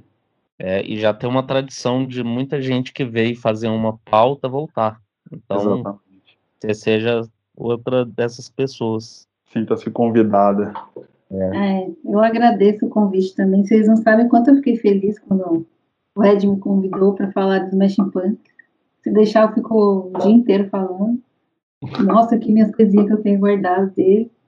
é, e tem que participar uma com o time completo, né? Hoje, infelizmente, o John não pôde, né? Que aí é melhor ainda. É, e eu espero conversar com vocês numa próxima vez também, quem sabe falando sobre mulheres negras no rock aí, contando a história de alguma delas. Essa é uma baita pauta. Eu já vou, já vou, a próxima reunião que a gente for fazer, eu já vou ver se a gente encaixa isso. Porque você já tem uma cancha boa disso aí, você vai ter que dar uma aula pra gente, com urgência, porque essa é uma baita pauta. Ah, também, se deixar, eu passo o dia inteiro falando aí. Vamos deixar. Lá da Sister Rosetta até hoje. Vamos deixar palavrado, então, esse negócio aí. Tá bom. Então é isso, agradeço vocês aí pelo convite. Que isso, por nada. Vai estar tá tudo linkado, viu, gente? Aqui embaixo, discos, o site da Tânia, vai estar tá tudo aqui. A gente marca com você quando a gente quando o programa for ao ar. E é isso. Muito obrigado, Lucas. Valeu por ter Opa, ajudado aqui. John, obrigado por, pela edição que você vai fazer. E é isso aí. Um beijo, um abraço, galera. E tchau. Você ouviu? Ouça o que eu digo.